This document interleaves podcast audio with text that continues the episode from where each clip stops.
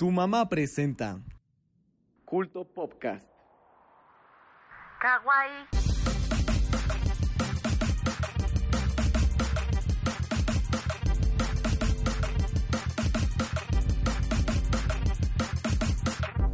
El día de hoy hablaremos de Doki Doki Literary Club, Wolf Children, la historia de Chabelo desde el Big Bang, Cobra Kai primera temporada, The Beatles, meme de Bob Esponja regresando a clases y mucho más.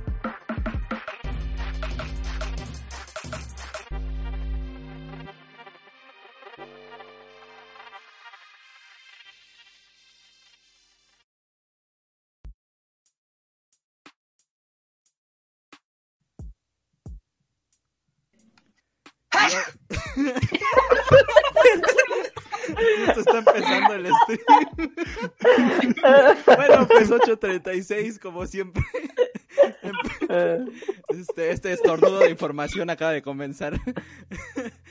y pues nada, regresando de clases y pues ya listos para seguir. A ver, quiero que nos cuenten cómo les fue esta semana, señor Humberto, por favor. Ya basta de la escuela. Ya no, Primera Ya no semana, quiero. ¿estás muerto? pero- sí, ya. Pero pues bueno, eventualmente tenía que pasar, ¿no? Pero mírenos, aquí estamos completitos, ¿verdad? Claro, claro, ahora sí, el, sobre todo el podcast ahora sí está con todos los participantes. Y pues el siguiente, el señor Toris, para que nos, nos siga hablando con sus estornudos. Este, pues igual muy cansada la semana estuvo. Este, me duele la garganta, de hecho. ¿Estás enfermito? No, todavía no, pero, pero me voy a enfermar de tanto. De tanta. Tanto amor. Este. Bogotá. No, de tanta eh, estrés. Pero pues aquí seguimos, aquí andamos. Entonces, ya, que bien empiezan sus semanas. Me encanta el positivismo. Señor este eh, Fernando, por favor, denos un poco de luz en este mar de oscuridad. Uy, pues te voy a dar luz negra, por será. Porque, bueno, sí, hasta eso no, no estuvo tan pesado. No, más que nada aquí ando readaptándome a la cuestión de la escuela. Suena la canción de mañana sí hay clases, mañana sí hay clases de fondo. Y Pero mañana es domingo. Mañana siempre hay clases. Mañana hay iglesia. clases. Mañana sí hay clase, mañana sí hay. Siempre hay clases cuando se, cuando se aprende diario. Muy Eh, bien, bueno, muy el bien. punto es de que aquí me ando acomodando y ya, ya estamos aquí listos una, una semana más en este querido podcast. Y aquí andamos bastante cómodos, bastante cómodos. Muy bien, muy bien. Y de alguien que siempre aprendemos nuevos chistes, señor este Freddy, presentador, ¿cómo está usted? También veo Muy que bien, muy bien, estresado. muy bien. Igual estresado, claro, estresado, pero así la vida de un universitario de tercer año, ¿no? Pero aquí andamos, completitos. Na- nadie le preguntó. ¿eh? ¿Qué- qué iba? Vamos a echarle todas las ganas al podcast. Tener una razón para sonreír cada sábado. Muy bien, muy bien. Y hablando de personas que están empezando la escuela, el- yo sé que el señoritos no está muy estresado. ¿Por qué será? Cuéntanos, ¿qué hiciste estas semanas? Uy, ¿qué no hice estas semanas? ¿Vas a spoilear ya? Llorar por Sonic. ¿Por Sonic? Sí, lloraste por Sonic, sí. Dijimos que estabas buscando a Sonic. ¿En dónde lo Ah, estabas sí, buscando? ah, sí, cierto, sí, estaba buscando a Sonic. Entonces me tuve que ir hasta otro lado del mundo. Pero bueno, eso se los cuento luego. Muy bien, muy bien, me, me agrada la idea. Pues nada, eh, aquí también, eh, pues no sé, mi semana no estuvo tan pesada, lo cual es bastante bueno viendo el resto de los participantes, pero bueno, para que se vayan distrayendo un poco, pues empieza, señor Toris, con la sección de las películas. Pues. Me duele la garganta. Este. Pero, bueno, pues comenzar diciendo. Este. Comenzando con la plataforma de Disney Plus. Que. Pues. Ya se confirmó que. O sea, con esta plataforma, Bob Iger confirmó que se van a hacer reboots de películas viejitas de Fox. Este, que adquirieron. O sea, se va, se hizo- va a ser un reboot de Mi Pobre Angelito este uno de una noche en el museo de más barato por docena y de un diario de un chico en apuros de estas no la única la verdad la única que siento que, que podría merecer un reboot es la de mi pobre angelito o sea, esa ya tiene demasiados años pero las otras no les veo para qué Pero ya tiene reboot, ¿no? ¿Cuál? Ah, la de mi puro angelito sí, pero, pero era muy mala. Este, ¿Quién sería y- su cast ideal bueno, para este? ¿No tienen alguno? No vas a decir que Tom Holland. Es más chiquito. Samuel L. Jackson. Ándale. La roca la- que está en todos lados. El Furcio. Serafín. burla a, a Disney, este, por esto este el actor, este Macaulay Culkin, este, pues subí una foto así, ¿no? De mi puro angelito en la actualidad. Se ve todo Todo crico. acabado el vato. Todo. Y bueno, este, pero esta plataforma también se anunció que, o sea, en paquete, o sea, va a venir, en- puede venir en paquete, este, con, además de, lo que es Disney Plus, vendría con Hulu, este, y con ES ESPN, y aún así seguiría, este, costando más barato que, que, bueno, un poquito más barato que Netflix. Entonces sí es una, una muy fuerte competencia en cuanto a los servicios de streaming.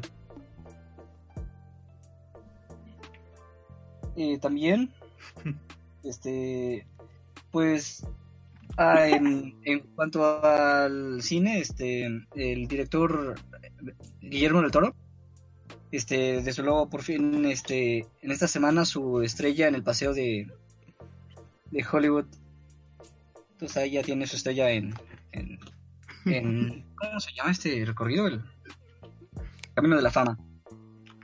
Y también, bueno, tenemos Paseo de las estrellas. Las estrellas. Como el canal Sí. 2. A ver. Paseo de la fama. de la- Es el paseo de la fama, ajá, algo así. Sí. Pero bueno. Este, también se comentó que Mortal Kombat va a tener la película de Mortal Kombat, este, aparte de la que ya existía, este, bueno, esta nueva versión va a tener un tono similar al de Deadpool. Sí. Eh, no. Pues sí, pero sería raro, ¿no? No tengo idea de cómo la adapten. Em, luego, este... Ah, y una noticia que apenas salió, me parece que ayer viernes, este, que igual es de las noticias en cuanto a cine y televisión más im- importantes tiempos, que es que se va a hacer una película de Malcolm el del medio. Sin que se reboot, o sea, esta sería continuación de lo que ya se vio en, en la serie. Este, el actor lo confirmó para una entrevista de la página de fans de Francia. Ya, ya, ya vi la entrevista y sí, en, en efecto, este, pues, en efecto, este, parece que, o sea, le preguntaron si iba a haber alguna continuación. Él comentó que los, que los guionistas originales de la serie ya están trabajando en algo, que ellos quieren hacer una película, este, el, el actor, este, Frankie Muniz prefería una nueva temporada con 10, 12 capítulos, pero, pero es, no sé, eso depende. Y en parte tiene sentido con, con esto de la compra de Fox. O sea, ya, o sea, así como Disney quisiera hacer otra película de Los Simpson, igual tendría sentido que hicieran esta. No sé cómo esté el actor en cuanto al, a, en cuanto a lo de la salud, porque por esto de que ¿Sí? ¿Ibas a hablar? Que ¿Ibas tiene amnesia. algo? Algo así. No, no es amnesia, es este, bueno, amnesia a largo plazo, pero es que me parece, ah, ¿cómo se llama? Este, Alzheimer, Alzheimer, ay, Alzheimer. Alzheimer, sí. Ajá, Sí. Hitler.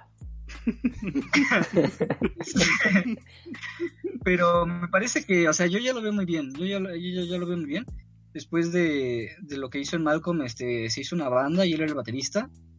Luego ya ni se acordaba que hizo a Malcolm, pero pues, este, pero en la actualidad se ve muy bien. Y dice que en cuanto a los actores, la mayoría están dispuestos, solo hay uno que puede que sea el que hizo a Dewey, el que no ha confirmado todavía, pero, pero al parecer sí, sí las ganas sí están. Igual este, igual este Brian Cranston igual se ve muy entusiasmado por la idea.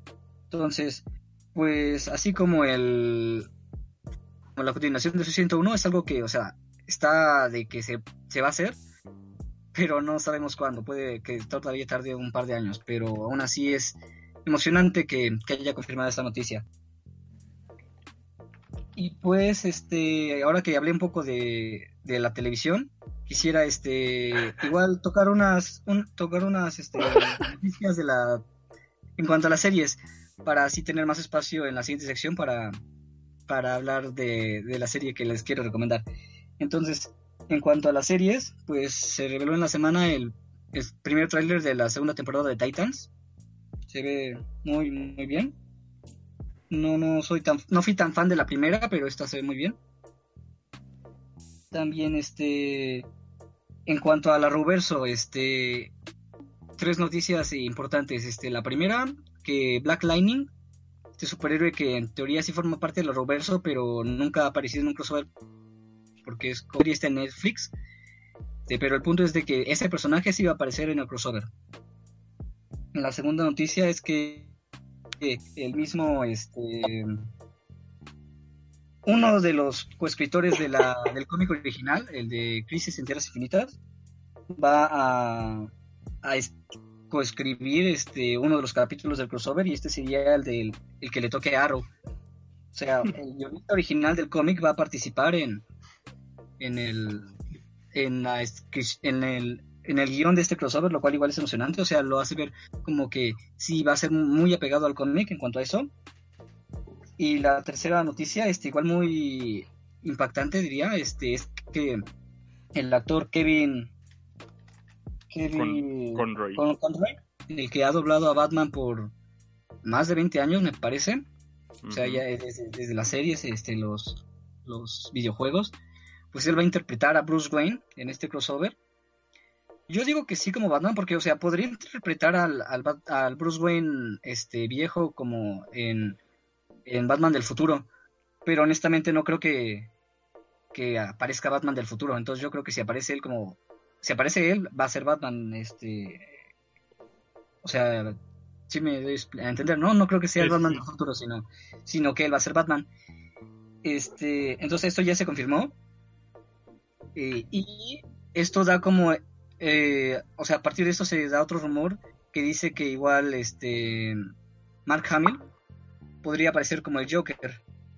Este, y esto igual tiene sentido porque, como ya me había mencionado en el capítulo de cuando hablé de Flash, Mark Hamill ha interpretado al villano de Trickster en, en la serie y lo ha interpretado varias veces. Entonces, y como se ha visto en la serie, no importa que un mismo actor este, interprete dos papeles diferentes, esto, o sea, es el multiverso, entonces encaja perfectamente y parece que es muy emocionante. No sé ustedes, o sea, por ejemplo, tú Humberto, este, ¿qué opines de todo esto que está, este, que ya se ha confirmado del, del crossover? ¿Te dan ganas de verlo?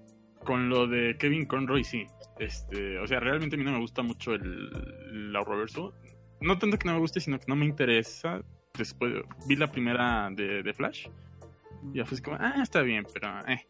Pero me interesa mucho ver qué, tal hace la interpretación Kevin Conroy, sobre todo porque nunca lo hemos visto en live action. Este, y pues es quien tiene la mejor voz de Batman y de Bruce Wayne, ¿no? Porque digamos que está el caso Christian Bale, que es el que hace la voz garga- garganta con cáncer, pero, o sea, sí, sí puedes ver cómo eh, Kevin Conroy se esfuerza para hacer una voz grave y que, y que represente a, a la seriedad de Batman sin tener que, sin que se escuche una voz así oh, ba- ba- bastante grotesca. Bueno, también que Mark Hamill ha hecho la voz del Joker, ¿no? En, en la- Sí, Sí, por eso, ajá, por eso, exactamente. Y en los juegos de Arkham. ¿Eh? Y en los juegos de Ah, Arkham. sí, sí, en los juegos de Arkham, sí. Bueno, Sí. excepto en el Origins. Entonces, pues, ah, por eso estaba este rumor de que Mark Hamill interpretaría al Joker y quedaría, quedaría excelente, me imagino. Pero los demás, o sea, además, o sea, están los rumores de los de la serie de Smallville y ya se confirmó lo de lo del Superman de, de Brandon Root, o sea, un montón de, de, de cosas que van a pasar en este crossover. O sea, yo creo que sí, o sea, incluso lo llaman el evento, o sea, Endgame, el Endgame de DC. Entonces, sí parece, no, no sé, o sea, sí es algo grande en cuanto a la televisión y en cuanto a lo que son los superhéroes de DC. No sé si tengan algún otro comentario de que, de que si, por ejemplo, este, tú, Carlos, no has seguido el Arrowverso, No, no, no. pero no te llama la atención este ver el crossover. pues no sé qué tanto me gustaría primero ver todo lo que hay detrás antes que ver el crossover. Sí, sí, pero es que ya es Es que demasiado. ya es demasiado. sí. Ajá. Sí. No, entonces no. Pero si empiezas poco a poco, pues puede que te guste porque diría que no es tan necesario, pero no, la verdad sí es necesario conocer a los...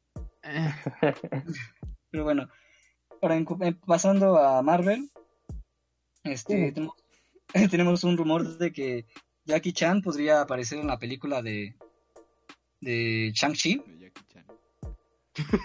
de Shang-Chi, como el padre de Shang De Jackie Chan. El Jackie Chan verse. Pues sí. A, lo, a los Shengon Gus. Bueno, no, él podría interpretar al personaje que se llama Fu Manchu. No sé, creo que sí me gustaría verlo. No sé qué edad tiene el actor, pero sí me gustaría verlo en, en una película de Marvel. La verdad sí me gustaría. Este, ahora también está, pues ya se confirmó que la película de Loki, yo perdón, perdón, la serie de Loki, este, va a, en la serie Loki va a cambiar varios eventos históricos, lo cual es raro porque, o sea, vemos que Loki escapó con el tercer acto, pero para cambiar e- a eventos históricos necesitaría la gema del tiempo. Entonces, pues se me hace raro cómo Loki va a viajar por el tiempo. Pero sí se confirmó, bueno, o sea, ya que ya que se, se altera el tiempo, no altera el futuro como ya vimos en Endgame, entonces este se crean nuevas realidades. Y hay una teoría que, o sea, estas nuevas realidades van a tener que ver igual con la serie de WandaVision y luego con la película de Doctor Strange. Por eso se llama el multiverso de la De el- locura. la locura. Entonces creo que creo que así se conectarían las películas de esta fase y me parece me parece muy bien, porque o sea, ya han dicho que si todo iba a estar conectado incluso con, con estas series, entonces sí va a ser obligatorio verlas en Disney Plus. Y a una noticia noticia que fue creo de la semana pasada, pero no tuve tiempo de mencionarla, es que las series de, de Runaways y Capa y Daga van a tener un crossover. Este, eh, bueno, esto va a ser en la tercera temporada de Runaways. Eh, ya hablé de Cloak and Dagger, pero ya espero en este en un próximo capítulo hablar desde la serie de Runaways, cual es muy muy buena. Y bueno, pues se me hace interesante que, que tengan este crossover. O sea, sí, sí quedan. Sí quedan las personalidades de ambas series. Y pues sigue demostrando que este universo cinematográfico, o sea, compartido con las series, pues todavía, todavía tiene que dar. Este. Y bueno, por mi parte sería todo. Este, en cuanto a esto, ya para después hablarles de, de una recomendación que tengo de, en las series. Muy bien, muy bien, pues estamos listos para recibirla, pero antes tenemos que ver al señor Humberto con la sección de videojuegos que hoy viene un poco especial, ¿no es así? Eh, así es, pero antes, antes de entrar, de adentrarnos, vamos a dar unas noticias rápidas sobre todo el mundo de los Pokémonos, porque ya saben que aquí damos noticias de los Pokémonos. Eh, pues fue bastante, eh, no fueron muchas, pero digamos que regresan las versiones de Pokémones de, dependiendo la región, así como en Alola, que fue, el- bueno, son los de Sol y Luna.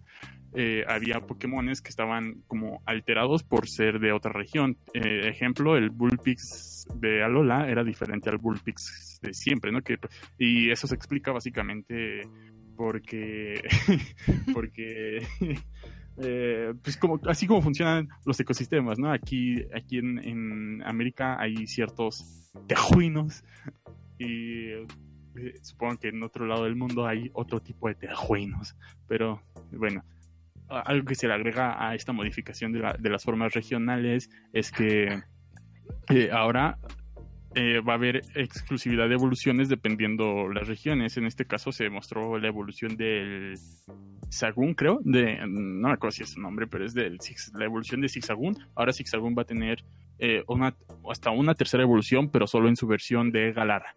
Este y se presentaron nuevos personajes.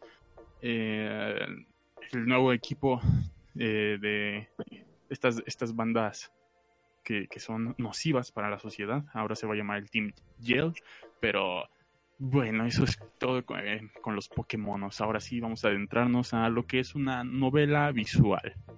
Porque hay que explicar un poquito, ¿no? Hay que dar el bagaje, sobre todo porque eh, durante este episodio y el siguiente vamos a hablar de dos novelas visuales.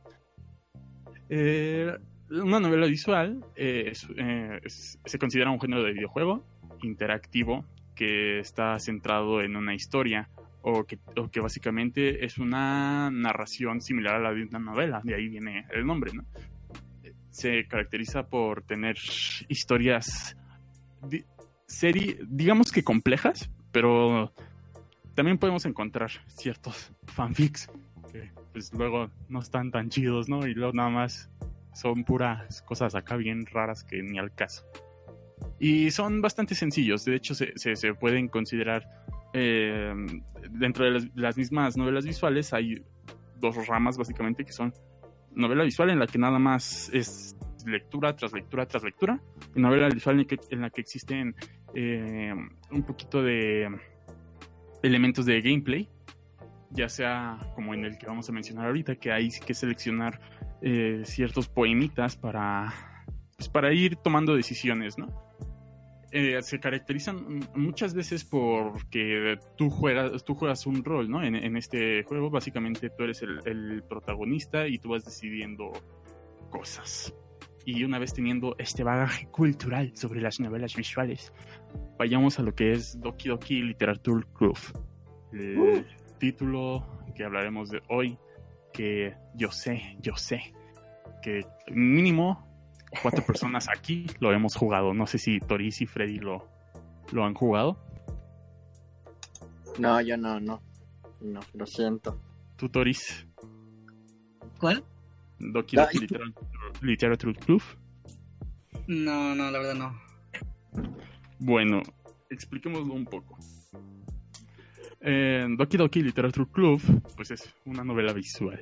Esa es la explicación. Este, pues es, es- Sí. Este, pues básicamente es un, es un simulador de citas en el que existen estas cuatro cuatro personajes a las que hay que estar ahí teniendo problemas mentales tú sobre a quién elegir, ¿verdad? Porque pues, todo se te, se te- se vuelve una mm, situación bastante alterada, digámoslo así, al principio, ¿no? Sobre todo que es así como de, sí, pero entonces, ¿a quién le hablo y todo esto? Pero, señor Carlos, usted, señor Car- Carlos, Carlos Noitos, ¿qué nos puede decir acerca de Doki Doki? Pues parte de la premisa de el típico harem, ¿no? Que es que tú eres como el único chico que desean todas. y entonces en este caso tenemos cuatro, ¿no? ¿Dijiste? ¿Son cuatro? Sí, son cuatro. Cuatro chicas a elegir, se supone, en general las Que novelas. son, que son este Bueno, Sayori, sí, que, so- que es la, la- tu amiga de la infancia. Es, Es la mejor. Eh, quizás sí. ¿Sí? Pero este, está también las otras tres que conoces en el club de literatura. Ah, porque todo, todo, todo esto es porque te in- ingresas a un club de literatura, ¿no? Este, para pasar el rato después de las clases.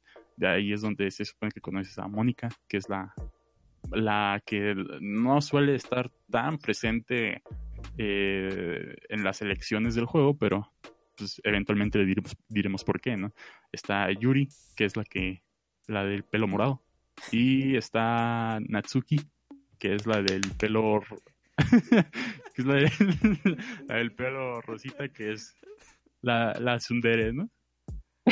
Sí, la Loli Tsundere. Bueno, Continúa, sí, bueno, la Loli. este, muchos de las historias y sobre todo de novelas visuales, como dices, de fanservice, pues se basan en esto, ¿no? En, en simular como citas hasta cierto punto, ¿no? De que tú escoges a, o sea, conoces a diferentes chicas y pues tú escoges a la tuya, ¿no?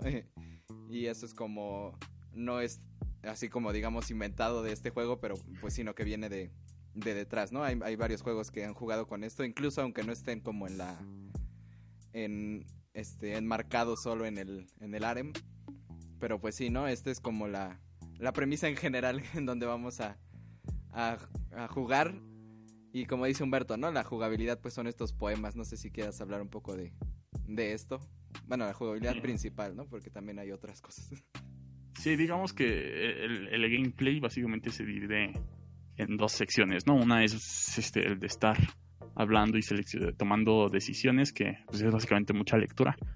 Y la otra es cuando llega el momento de que tienes que escribir tus poemitas Para Pero- el club de lectura. para el club de lectura porque hay que leer los, los viernes o algo así, ¿no? Este. Pero pues hay que, hay- hay que ir seleccionando palabras.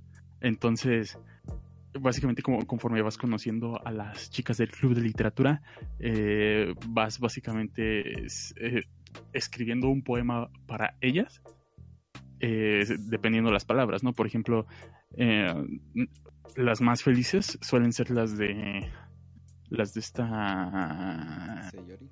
Say- Sayori la para que no la de- para que no la dejes colgada este que ahorita vamos a entrar ya a la zona de No, spoilers vamos después de esto. después de, después de dar la explicación, ¿no? Eh, nada más, bueno, antes de entrar a la zona de spoilers, eh, hay que decir que este juego no lo recomendamos, eh, o al menos yo no lo recomiendo por si, si estás pasando por un mal momento en tu vida. Eh, sí, de hecho sí. Sí, sí, sí, sí. sí. De hecho, Por las, te- eh, por las temáticas que involucra no es muy recomendable, sí, exactamente. O sea, sobre todo sea- la- el primer giro, ¿no? Como que después se desemboca otra cosa, pero bueno, ya hablaremos de eso. Sí, el, el primer giro. Bueno, estaba explicando el, el gameplay. Este. Sí, ya después es, es esto. Creo que solo es lo de, lo de los poemas, ¿no? Que yo, que yo recuerde. Sí, un poquito de diálogos, pero pues no, no Sí. es lo principal. Este, entonces es eh, estar hablando, eh, tomando decisiones y escribir lo de los poemitas. Y ya con eso vas se, se nota mucho que vas tomando una decisión sobre a cuál de las tres, porque realmente eliges tres porque son con las que más convives en, mediante en el juego. Entonces ya ahí tú vas viendo quién es tu waifu, ¿no? Básicamente. y eso básicamente es, bueno, eso, no, no básicamente, eso es todo lo que, de lo que te puedes encontrar en un, en una novela visual en general y en este caso en Doki Doki Literature Club. Ahora vamos a hablar un poco ya más entrando a la zona spoilerífica. Bueno, antes, ¿no? Este, decir que si te interesa saber por qué estamos hablando de un juego sobre esto, pues, y no lo has jugado, pues te lo recomendamos, ¿no? Así para que no se vaya nada más con, con eso. Sí, y, y, bueno, vamos a, ahondar un poco sobre la, la- a quién le recomendamos o no. Si estás pasando por un mal momento en tu vida, no lo juegues. Para nada. Eh, independientemente del momento que sea, porque, eh, como lo menciona Carlos, hay un primer giro, el cual es el que pega bastante, ¿no? Eh, porque sí, ya después se, se vuelve muy rara la cosa. Pero ese, ese es el giro que, que... Ah, se me olvidó de mencionar. Hay otra, hay otro elemento del gameplay, pero ese ya está más spoiler. Entonces, y es más en aspectos técnicos. Ah, Entonces sí, ya, eso es- Bueno, sí, ya. Vámonos a, vámonos directo a los spoilers. Pues, señoritos, usted lo ha jugado, ¿no? No, Pero sí lo has visto, ¿no? ¿Viste una serie? he visto gameplays, pero no, nunca lo he jugado. Gameplays viéndolos. Yo una vez vi uno de un señor que lo jugaba.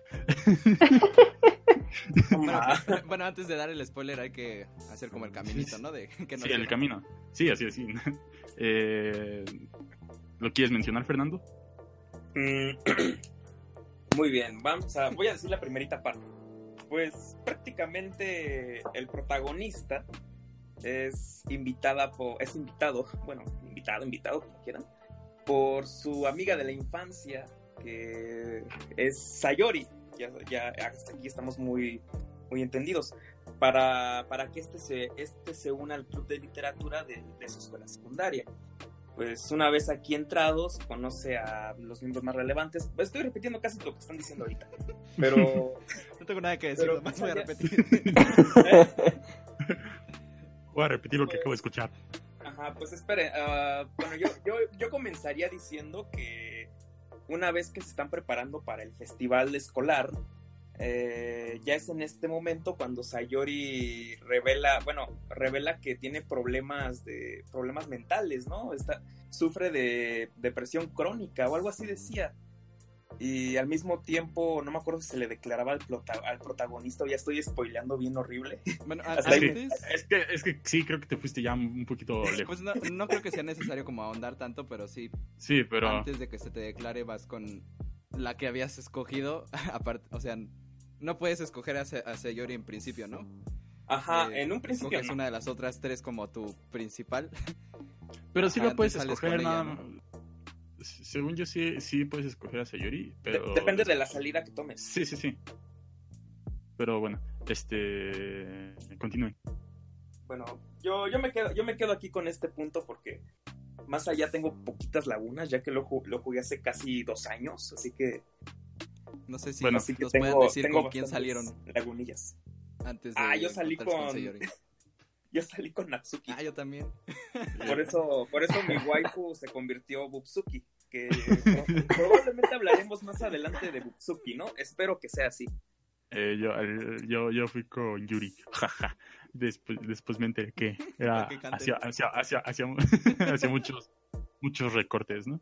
Pero, eh, bueno, explicar básicamente las personalidades de las cuatro. Las, del Eh, principio. Sí, pues las cuatro. No, las personalidades del principio, digo. Ah, sí, está bien. Este, Yuri es la, la estudiadilla, la que se la pasa ahí estudiando. Y Cabello es muy, se- es, es muy secretiva, cabello morado. Eh, esta Sayori es la, la positiva, lo que sería Freddy, básicamente. Este- Oye, no le de- Chale. No te metas así con Freddy. Solo esperamos que, que no, que no tengas la depresión crónica. Freddy, Ya, te no. queremos mucho. No, pues ya, ya es demasiado tarde. Ya. Freddy, Freddy, Estaría chido un llavero, ¿no? De, de- de. Eh, Este, bueno, este eh, es, la, es la que se muestra todo el tiempo como positiva. eh, y Natsuki es la, la tsundere, la que se la pasa eh, siendo como la enojona y regañándote, pero pues ya una vez que eliges a alguien vas a ver cómo, pues, pues, te eligen a ti también como a los Pokémonos. Pero entonces, ¿qué sucede, señor Carlos? Bueno, como les digo, después de la cita que tienes con cualquiera de los personajes, pues te encuentras de, de regreso. No, es cierto, te encuentras con tu cita y con Sayori si, si no escogiste a, a Sayori. Ajá. Y así como que se sorprende, ¿no? Y tú. De hecho, antes de que estés en. de que te encuentres con Sayori, creo que puedes escoger si besar o no al. al anterior o si decirle que la amas, algo así. Y entonces de repente llega Sayori. Y entonces, pues la otra se va, ¿no? Y ya te quedas con Sayori. Y creo que ahí mismo es donde se te declara, ¿no? Ujú. Entonces eh, Sayori te declara su, su amor desde que, uh, desde la infancia que, que te ama. Y entonces tú tienes que decidir. No sé si tienes por ahí qué opciones eran, Humberto. Eh, una era abrazarla. Y otra era decirle Eso- que la amabas, ¿no? Creo. Ajá, ajá. Bueno, yo jugué creo que casi todos los caminos y eventualmente cualquiera de las dos que ¿Por qué? escojas. cualquiera de las dos que escojas, pues se va a ir, ¿no? O sea, te va a decir algo triste. Sí. eh, bueno, el chiste es que el personaje principal, que básicamente eres tú, se siente mal por haber hecho eh, tal, tal- tales elecciones, ¿no? Que al final de cuentas, eh, como esto es antes de- del, del giro que da la historia, pues sí sientes así como de, ah, pues supongo que por esto es la... O sea, yo- es lo que yo pensaba, ¿no? Porque Carlos, a mí, bueno, yo cuando lo jugué, Carlos me lo había recomendado, pero me dijo que no buscara nada en internet. Exacto. Y Me hizo lo mismo. y cuando llegué a esa parte en la que hay que hacer eso, este, pues sí decía, ah, pues yo creo por eso, por estas selecciones es que el juego te avisa que te puedes llegar a sentir mal y que no se te recomienda, ¿no? Porque es como una presión eh, social, por así decirlo. Eh, no sé si sea el término correcto. Eh, pero Ya me estoy sintiendo Pues ya, mal. ¿no? lo, lo sé. Lo Tan sé. inocente, tan inocente. Pero entonces llega el día siguiente. Bueno, el día siguiente, Sayori no se presenta a, a la escuela. Lo cual se le hace demasiado raro a. a inserte nombre de tu personaje aquí. Este. Y Vamos a llamarle el patas, nada más por ponerle un nombre. se- el, al, al pata se siente, eh, no, no sabe ni qué, este, y pues va a buscarla a su casa, porque básicamente vive al lado de ti. No, bueno, Y eh, al- te esconden un poco, ¿no? Al principio creo, como que no... Como que te dicen que no vino por alguna cosa así como... Sí, porque, porque no querían decirte. Mónica es Ajá. la que dice que, Ajá. que que pasó algo, pero que todo está bien y todo eso. Ajá, y hasta que tú sospechas lo suficiente como para ir a buscar, ¿no? Ajá. A su casa. Y ahí es donde el giro, el, el que realmente pega, sucede. Que de hecho Sí. es una escena horrible. Sí, O sea, sí. o sea, fea, horrible, sí. O sea, si, no, si, si, si vas así sin saber ni qué, si es así como, ¿qué? ¿Eh? Este, y, señoritos, ¿qué sucede? Pero cuéntale así como, si te acuerdas bien, pues cómo pasa. Ah, pues O como si- que Bueno, sí, yo sí me acuerdo bien, pero no sé si... entras como a su casa, ¿no? Y, y la buscas y no está. Entonces, Es que ya estabas Eh. ansioso por llegar pronto a su casa. así es. Entonces, llegas y pues sube las escaleras. ¿no? Eh, entras, bueno, llegas a su cuarto, abres la puerta. Pero de hecho hasta la puerta se abre lento, ¿no? Como que... Como acá, Ajá. tipo Pero- Pero de hecho tienes, o sea, no sé, te sientes incómodo justo cuando se está abriendo la puerta sin saber qué, ¿no? Sí, Bueno, ya. sí, sí, sí. Y bueno, no sé, ustedes díganlo, yo no puedo. A las 3. Ok. Ok. Pues encuentras a... Una, dos, tres. A Sayori. A Sayori la encuentras por fin y pues ahí acaba muy feliz la cosa, ¿no? es- Este, fin del juego. Sí. no, la encuentras ahorcada, se suicida. Sí, se colgó de, Se colgó. del techo y, Colme- comete la suicidación. y hay una carta, ¿no? Eh, sí. De Se hecho, suicida ella misma. si tu respuesta era positiva hacia su amor, la carta decía que eh, no podía merecer tanta felicidad y por eso lo había cometido y si la rechazas pues obviamente es por porque le rompiste el corazón y por eso se, se mató. o sea, eventualmente tú descubres que todo el tiempo hubo como esas señales de, de que no estaba bien y que por eso pudo llegar a ese punto.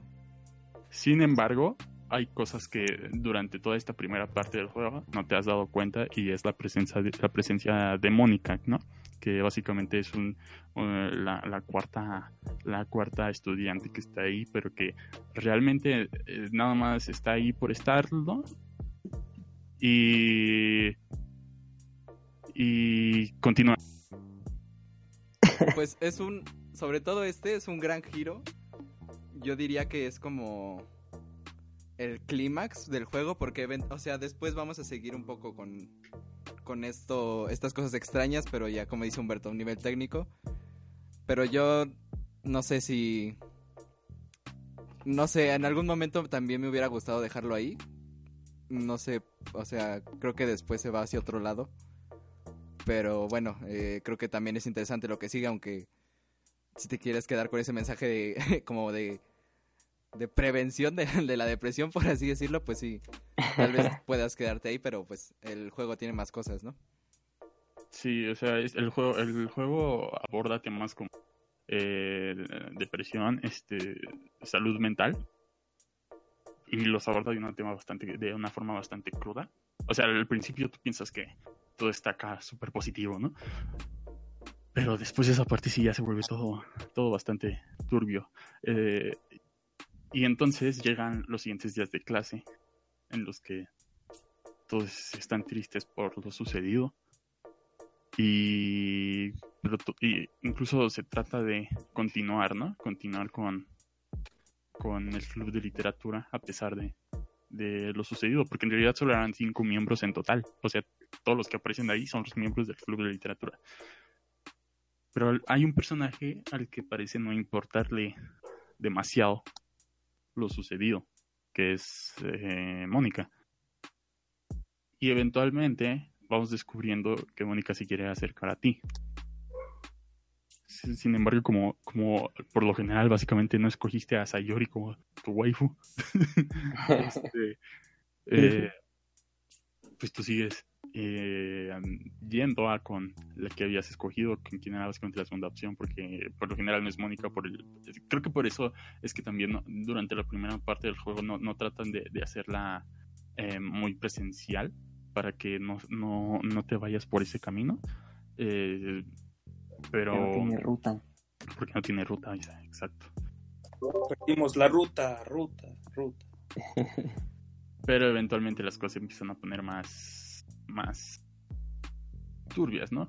Si fuiste a- a- ante- antes de- del, del giro fuerte, fuiste a con Yuri, eh, ella te cuenta que guarda cuchillos, ¿no? Eh, navajas por colección. Sin embargo, te empiezas a dar cuenta que es, que es de las personas que se cortan por para sentirse vivas. Y, y Natsuki, creo es, es porque era. eh, Alimentación. O sea, te das cuenta que en realidad no. O sea, desde que hablas con ella cuando vas en la cita, que tiene Ajá. como que te hace cocin, bueno, cocinas con ella unos cupcakes, te das cuenta que no no come mucho y después en el juego te descubres que que por eso es pequeña, por eso es una loli porque nunca, o sea, siempre ha tenido problemas como con la alimentación, ¿no? Creo que es es el el giro.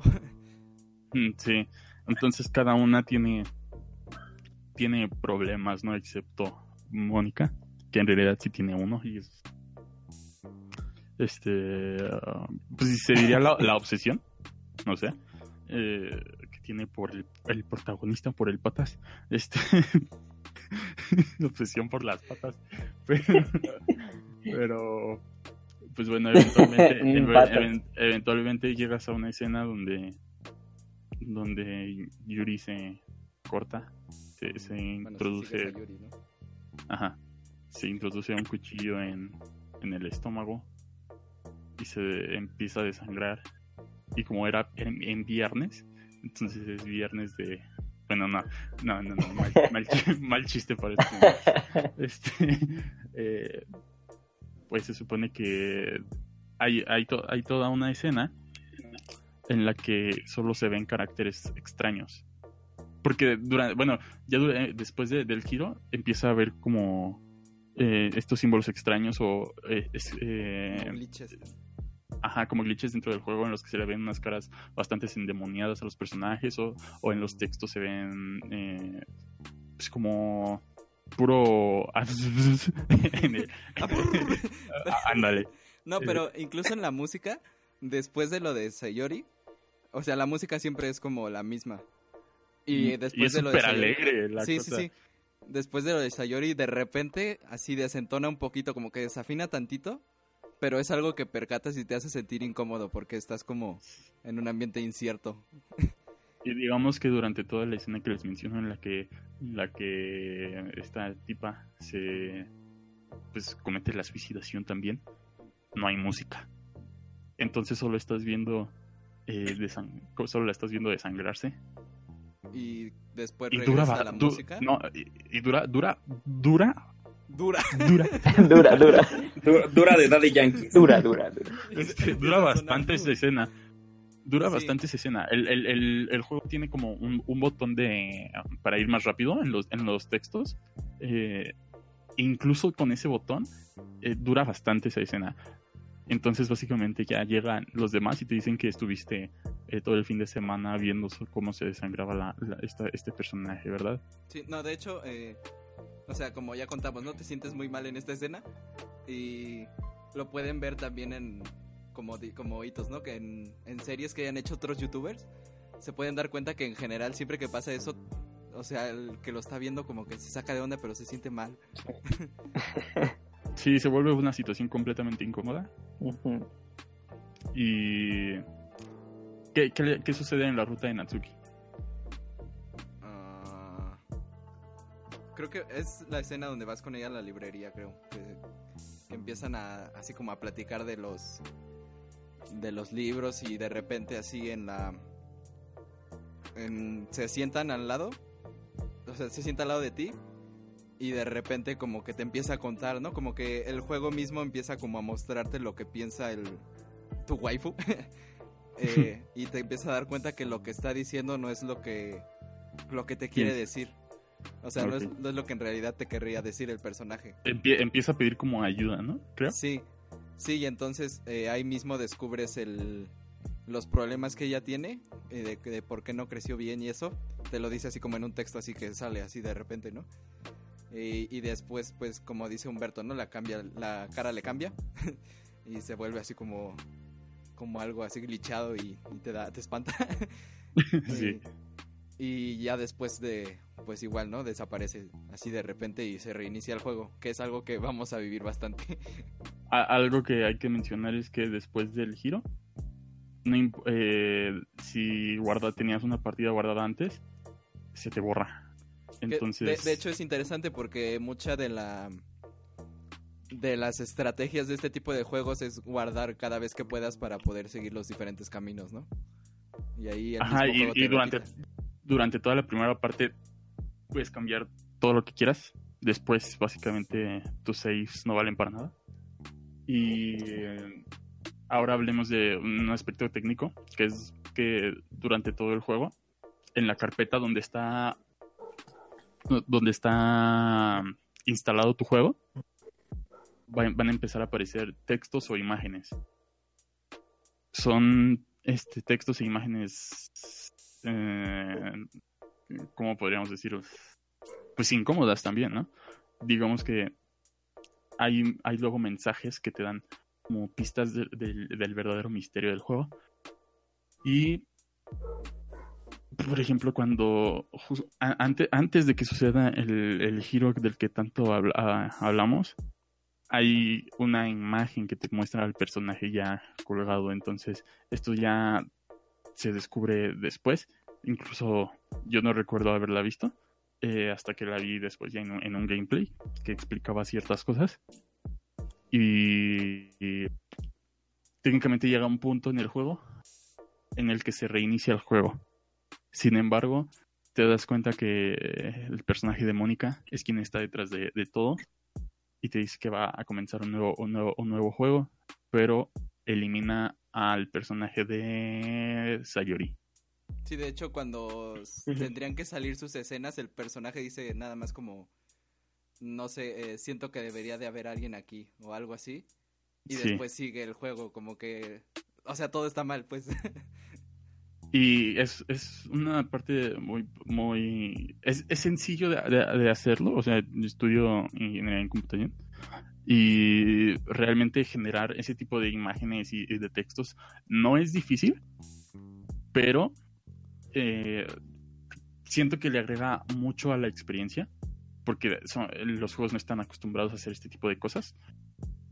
Y digamos que hay una carpeta que es la de lo- los personajes durante todo el juego, antes de que sí existe esta, estos tres personajes, ¿no? Que son, bueno, estos cuatro personajes, que es el de Mónica, eh, bueno, las, las, las waves.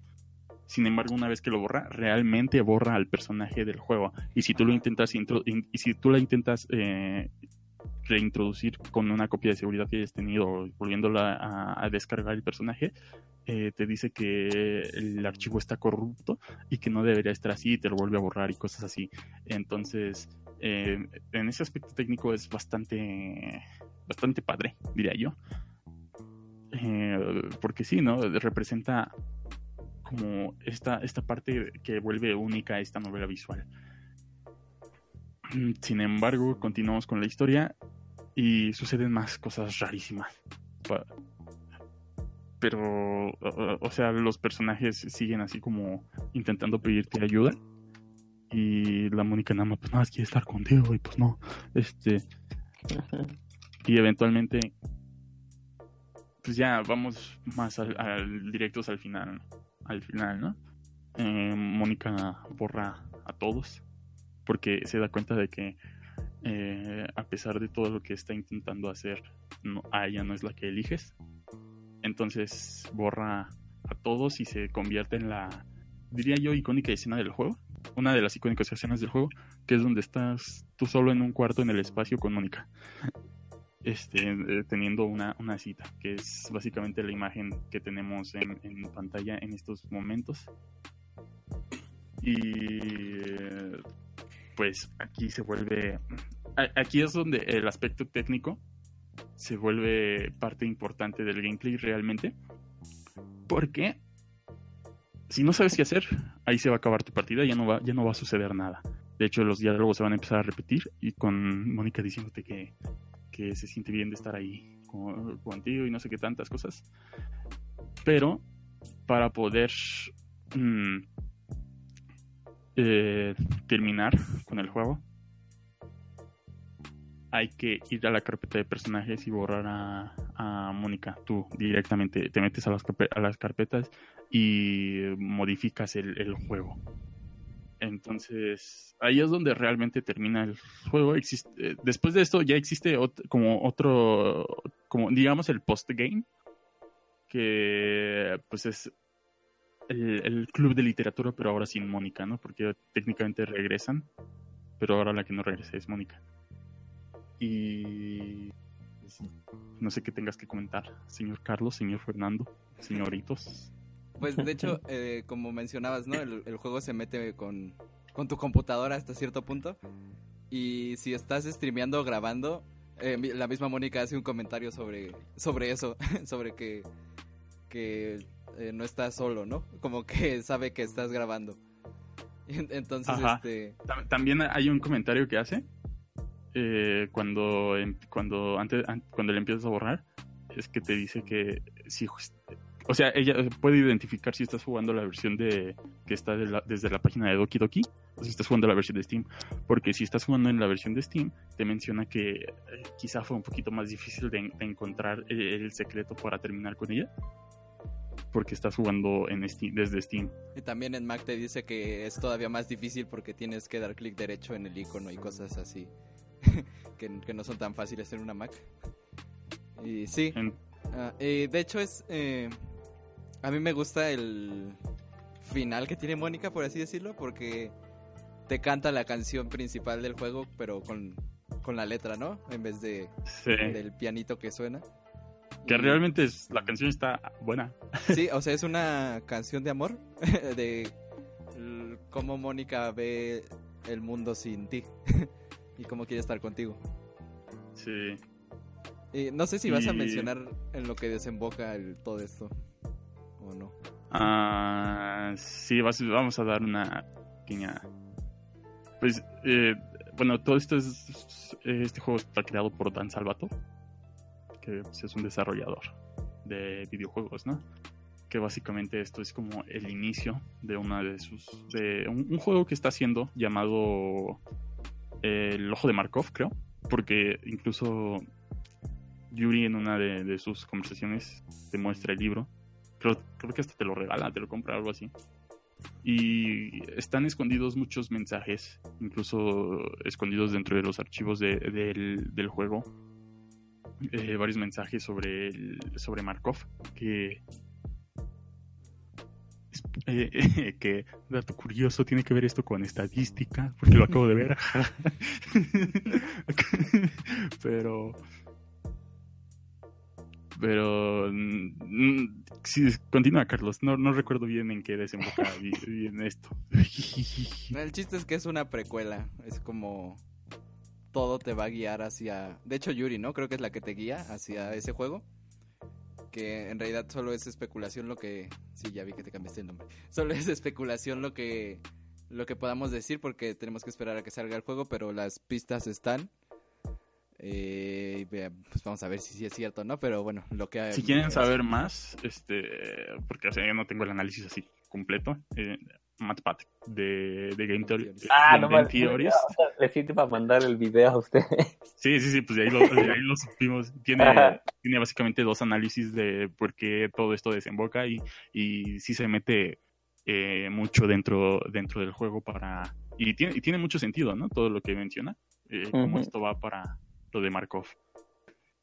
Y pues eso es básicamente un Doki Doki Literature Club, un juego que no recomiendo a todos, pero si te sientes capaz de, de jugarlo y vivir la experiencia, hazlo. Pues sí, de hecho, ¿por qué no decirlo, no? Nos sentimos mal diciendo las cosas de este juego. De hecho, Sí. de, de- de hecho, siento que sí se, sí se nota, sí se va a notar, o sea, ya que lo escuchemos, sí se va a notar este el cambio del tono de las voces. Siento que sí se nota. Sí, sobre todo Pero- por lo que decimos, la primera parte, el primer giro, porque, o sea, yo por eso se lo recomendé a Humberto, porque me sorprendió lo que pudiera sentir este tipo de cosas con un juego que no, al principio no te parece como dar indicios Sí, o lo- los efectos a, los efectos a posteriori también son bastante notables, ya que mm, con cualquier, en cualquier momento pueden llegar a ser como reconocibles, ¿no? Cuando lo asocias con, con, con cualquier cosa una vez que lo juegas, ¿no? Sí, sí, sí, también pues ya cuando descubres el trasfondo de que tiene tu waifu, pues también te, te sientes mal porque ves que no, nadie está bien en este juego. Eh, acabo de ver un, un mensaje del, del chat y si es cierto, se nos olvidó mencionar que si juegas la versión de Steam, eh, digamos, de- al principio del juego tú puedes escoger cualquier nombre, no digamos el patas, pero si tú te tienes, si por ejemplo yo me tuviese registrado en Steam como Humberto, eh, básicamente la, la, la mona china menciona que te menciona tu nombre, ¿no? Entonces, el, el nombre que tienes registrado en Steam. Y yo me acuerdo mucho que eh, a, mencionó, como yo jugué la versión este, de la página, no, no la de Steam, eh, menciona el nombre que tienes registrado en tu computadora. Ajá, Entonces, sí. eh, pues sí, básicamente eso tiene aspectos técnicos eh, que quizás son sencillos, pero son bastante padres al momento de la, de la ejecución, porque eh, digamos que esta, este, esta novela visual es una... de- es uno de los exponentes en cuanto a niveles técnicos, ya que las novelas visuales no, no, no suelen ser tan complicadas. De hecho, no son tan difíciles de hacer. Es básicamente nada más tener un guion y las imágenes. Ya si le quieres meter eh, cuestiones de gameplay, si ya te vas un poquito más en, en cuanto a, a programación con Python o con lo que quieras. Pero en, en general no es tan difícil. Pero ya que lo ves eh, eh, en cuanto a mm, aspectos técnicos a los que llega Doki Doki Literature Club, sí, eh, pues es, es una pasada, tío. Pues nada. Uh, pasada. Pues esto es básicamente Doki Doki Depression Club. y eh, bueno, ya para quitarnos la tristeza de esta novela visual, es la, la depresión de la novela visual, la siguiente semana ya por fin hablaremos de otra novela visual, pero ya dejémonos de, de cosas tristes. Vamos a hablar de nuestro abogado Phoenix Wright, la trilogía original de Phoenix Wright. Y si tiene anime, si quieren ver anime o jugar los juegos, háganlo. Si, si son de la banda que está litigando Ando, pues no la critiquen tan feo. Pues básicamente es estudiar derecho, ¿no? Si juegas los juegos de Phoenix Wright, ya, ya puedes sacar el, el título de abogado. Pero sí, de eso hablaremos la siguiente semana, aquí spoileando, Muy bien. spoileando esto. Qué bueno, qué bueno. Pues nada, ahí vamos con, con estos temas que, que bueno, es una recomendación y si lo recomendamos es por algo, ¿no? Porque nos gustó. Eh, pero bueno, vamos a la sección de anime para, para calmarnos un poquito.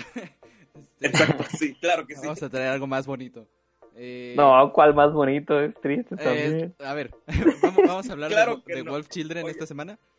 Que su título original es Okami Kodomo no Ame Toyoki, o sea, los niños lobo, Ame y Yuki. Eh, es una, una película de animación dirigida por Mamoru Hos- Hosoda. eh, que bueno, se, publicó en Japón en el 2012. Eh, ¿Qué les puedo decir? Eh, este, vamos a dar una pequeña reseña, pero creo que vamos a hablar de más de los temas principales de la, de la misma. Seguimos a... O sea, la historia va a ser contada por una mujer que se llama Yuki, que nos va a contar cómo su mamá conoció a su padre y cómo fue la vida de su ¿Cómo, familia. ¿Cómo es que su mamá presenta Claro, claro. niños lobo? Sí, niños lobo. bueno, su mamá, que se llama Hannah, eh, pues e- era una estudiante que se enamora. Bueno, de repente entra un joven extraño y solitario a su clase y pues eventualmente se enamora de él. Y va- vamos a ver como su historia de como pareja. Hasta que eventualmente el tipo revela que es un hombre lobo. que viene de una, ¿cómo decirlo? De un linaje de, de lobos antiguos de, de Japón. Y entonces, pues, como todo hombre lobo, pues, como todo licántropo, se- por la, con la luna llena, pues se transforma, ¿no? Y que- aunque creo que se puede transformar a voluntad. ah, Sí, a voluntad. Sí. entonces, pues, este, pues ya, ¿no? Se, es- se hace pareja y eventualmente, pues ya, se van a vivir juntos y pues dejan los estudios. Y pues tiene una, su primera hija que es Yuki, la que está contando la historia. Y más tarde tiene a su hijo que es Ame. Y pues después de, de que nace Ame, que es el, el de la América, y después de que nace el poderosísimas Águilas de la América, pues este muere el padre en un accidente que pues el, eh, al ser hombre lobo a veces no puede como controlar sus instintos y pues eventualmente intentaba como llevar comida a la familia porque igual estaban como teniendo unos problemitas por ahí y pues ya, ¿no? Eh, muere, digamos así. Y entonces pues eh, vamos a seguir la... Y, los y, y como dato curioso lo echan a la basura. Ah, sí. Pero pues las personas ven el lobo, ¿no? No, no se transforma de nuevo en hombre. Entonces pues nada más es un lobo que se murió ahí en la calle y pues se lo llevan. En, en- en un como ducto, ¿no? Sí, sí, en el, en el canal, en el río. En el río. Ajá.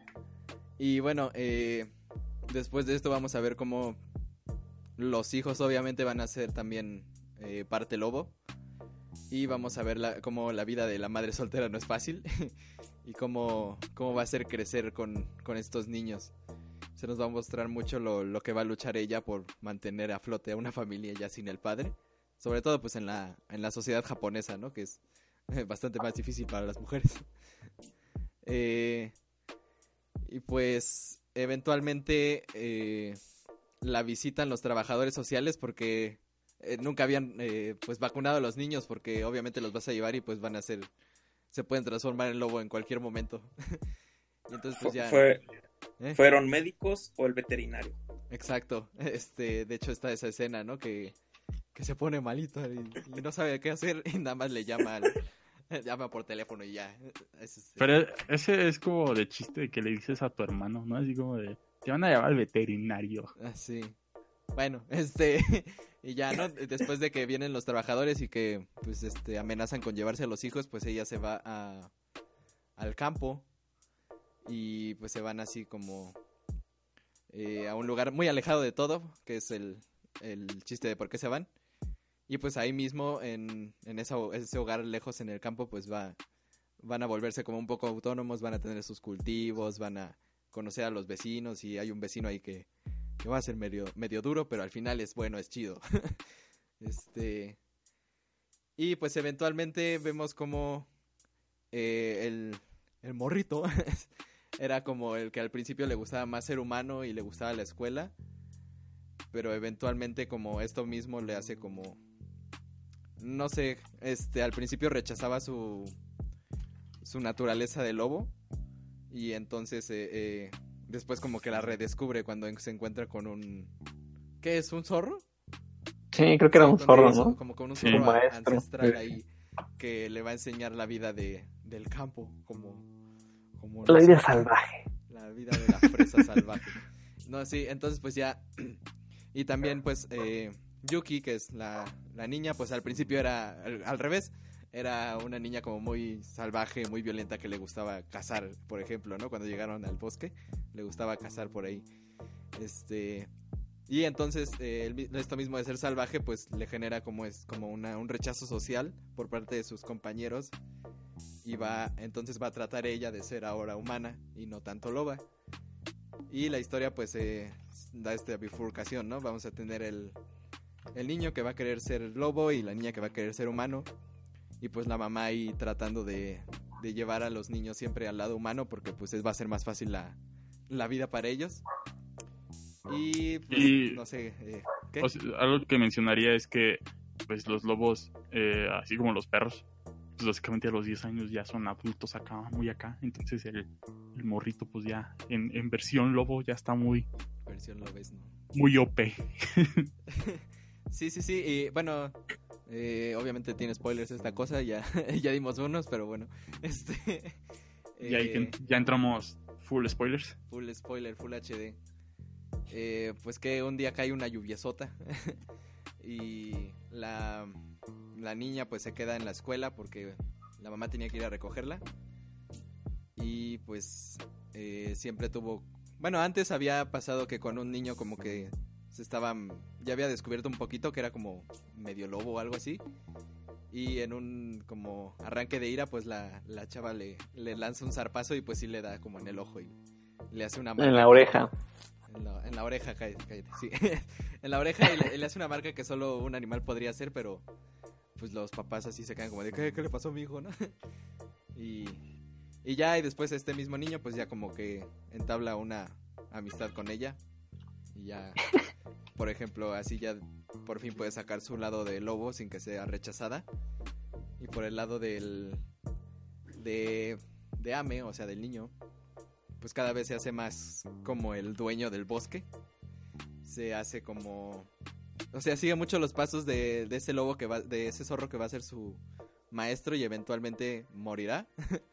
y le dejará como el, el lugar del protector y del vigilante del bosque a, a Ame. Entonces la película da este como... Tiene como esta... Este punto de inflexión en donde pues el niño le dice que ya se va a ir para, para siempre, ¿no? Que ya va a ser como el, el, el lord del bosque, lord bosque.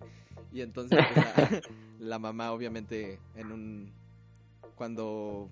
Pues en, en una escena pues va, va a tratar de ir a buscar a su hijo. Y ahí como que... Que es un oso, ¿no? Creo que sí. Sí, Se sé. encuentra un oso casi como que la va a atrapar y ya entonces, entonces es cuando sale el hijo. Y así como dando un, una versión resumida, pues eventualmente vamos a ver cómo la, la mamá va a ver que su hijo en realidad pues eh, su lugar va a ser el bosque a pesar de que ella no, no lo quiera. Y vamos a recordar mucho cómo, cómo fue todo el camino, ¿no? De eso trata principalmente la película, de cómo la historia de una madre que dio todo por sus hijos y pues al final tiene que dejarlos ir. La hija obviamente pues se va a sus estudios, se va a hacer como como pues su lado humano y el niño pues se va a ser el, el señor del bosque y entonces pues está esta escena emotiva, ¿no? Donde pues la mamá ya ve como se da cuenta que su hijo en realidad sí es el el, cu- el cuidador del bosque y que su lugar es ahí porque todo el bosque re- retumba ante su su ¿cómo, cómo se llama?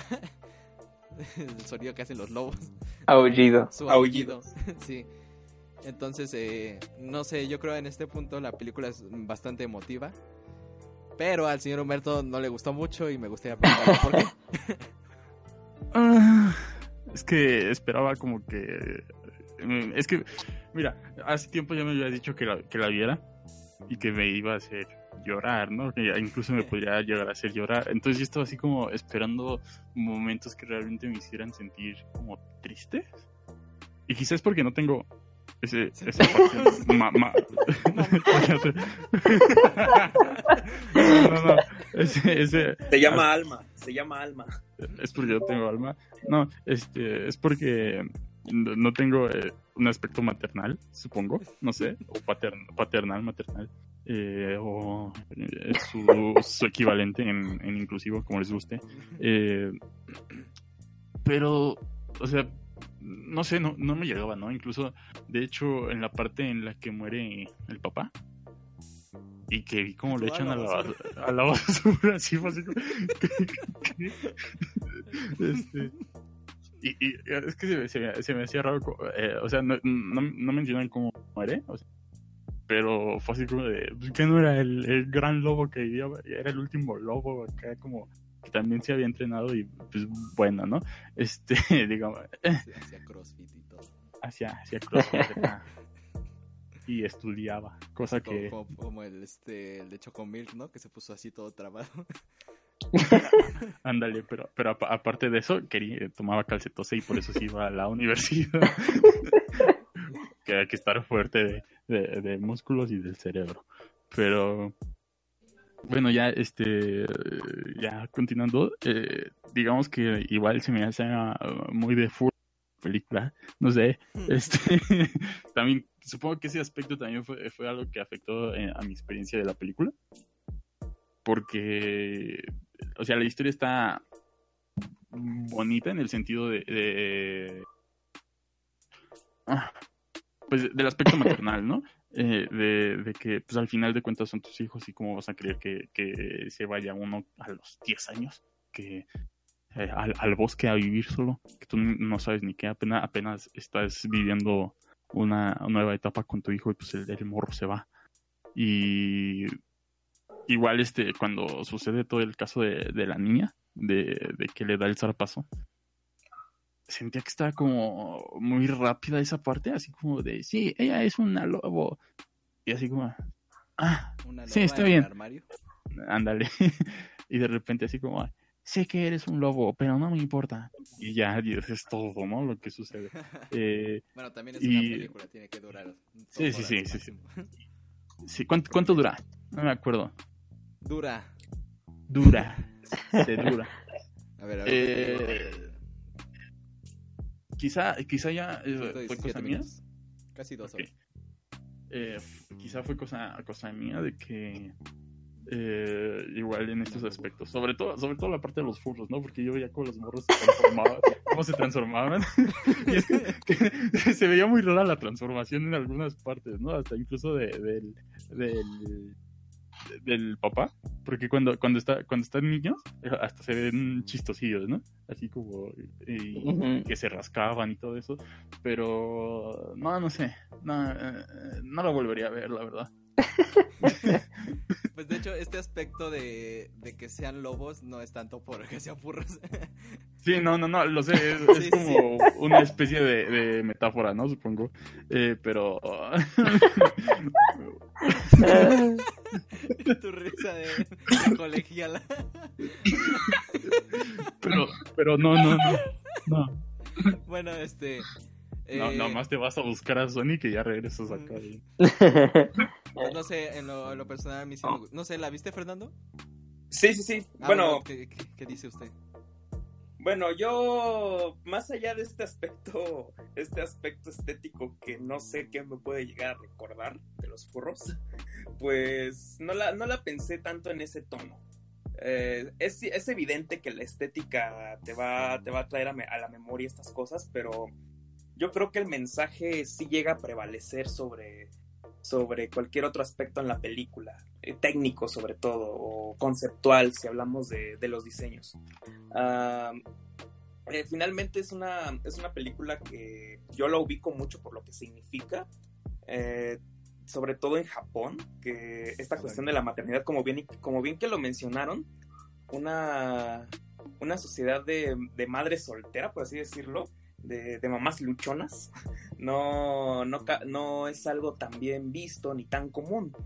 De modo que al mismo tiempo esta es una historia que se reper que repercute mucho cuando se comprende, cuando llegas a sentirte tanto en, tanto en los personajes como la, como la madre o como los hijos. De repente estos cambios de estos cambios de, familia, estos cambios que suceden en las familias cuando no lo sé, cuando un miembro de un miembro de la familia nuclear ya no está, son, son bastante drásticos y se llegan a, llegan a repercutir mucho en la vida de, de cada uno de ellos y de maneras distintas. Creo que la película llega a explorar un poco esto, más en el sentido de cómo, cómo es una vida posterior al evento y por eso se construyen dos, casi como dos partes en la película, que una es, que una es la, la, vida y el desarrollo de la relación entre la madre y el hombre lobo, y la segunda parte podríamos decir que es la de la vida con, la vida ya solo de la madre con sus dos hijos, y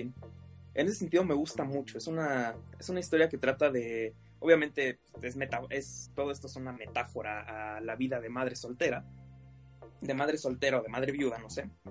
Y me encanta por eso, en el sentido, a mí me gustó mucho en ese sentido. Tal vez no me agradó mucho cómo se tergiversó a la larga, porque es una película que tiene mucha regla 34, lamentablemente. bueno, no, no, ¿Por, qué te metes a, ¿Por qué te metes a buscar eso? no es que lo haya buscado, solito llegó. Ajá, así. Y bueno, Bueno, eh, pero más allá de eso tiene un mensaje que a mí se me hace bastante, bastante lindo, bastante conmovedor.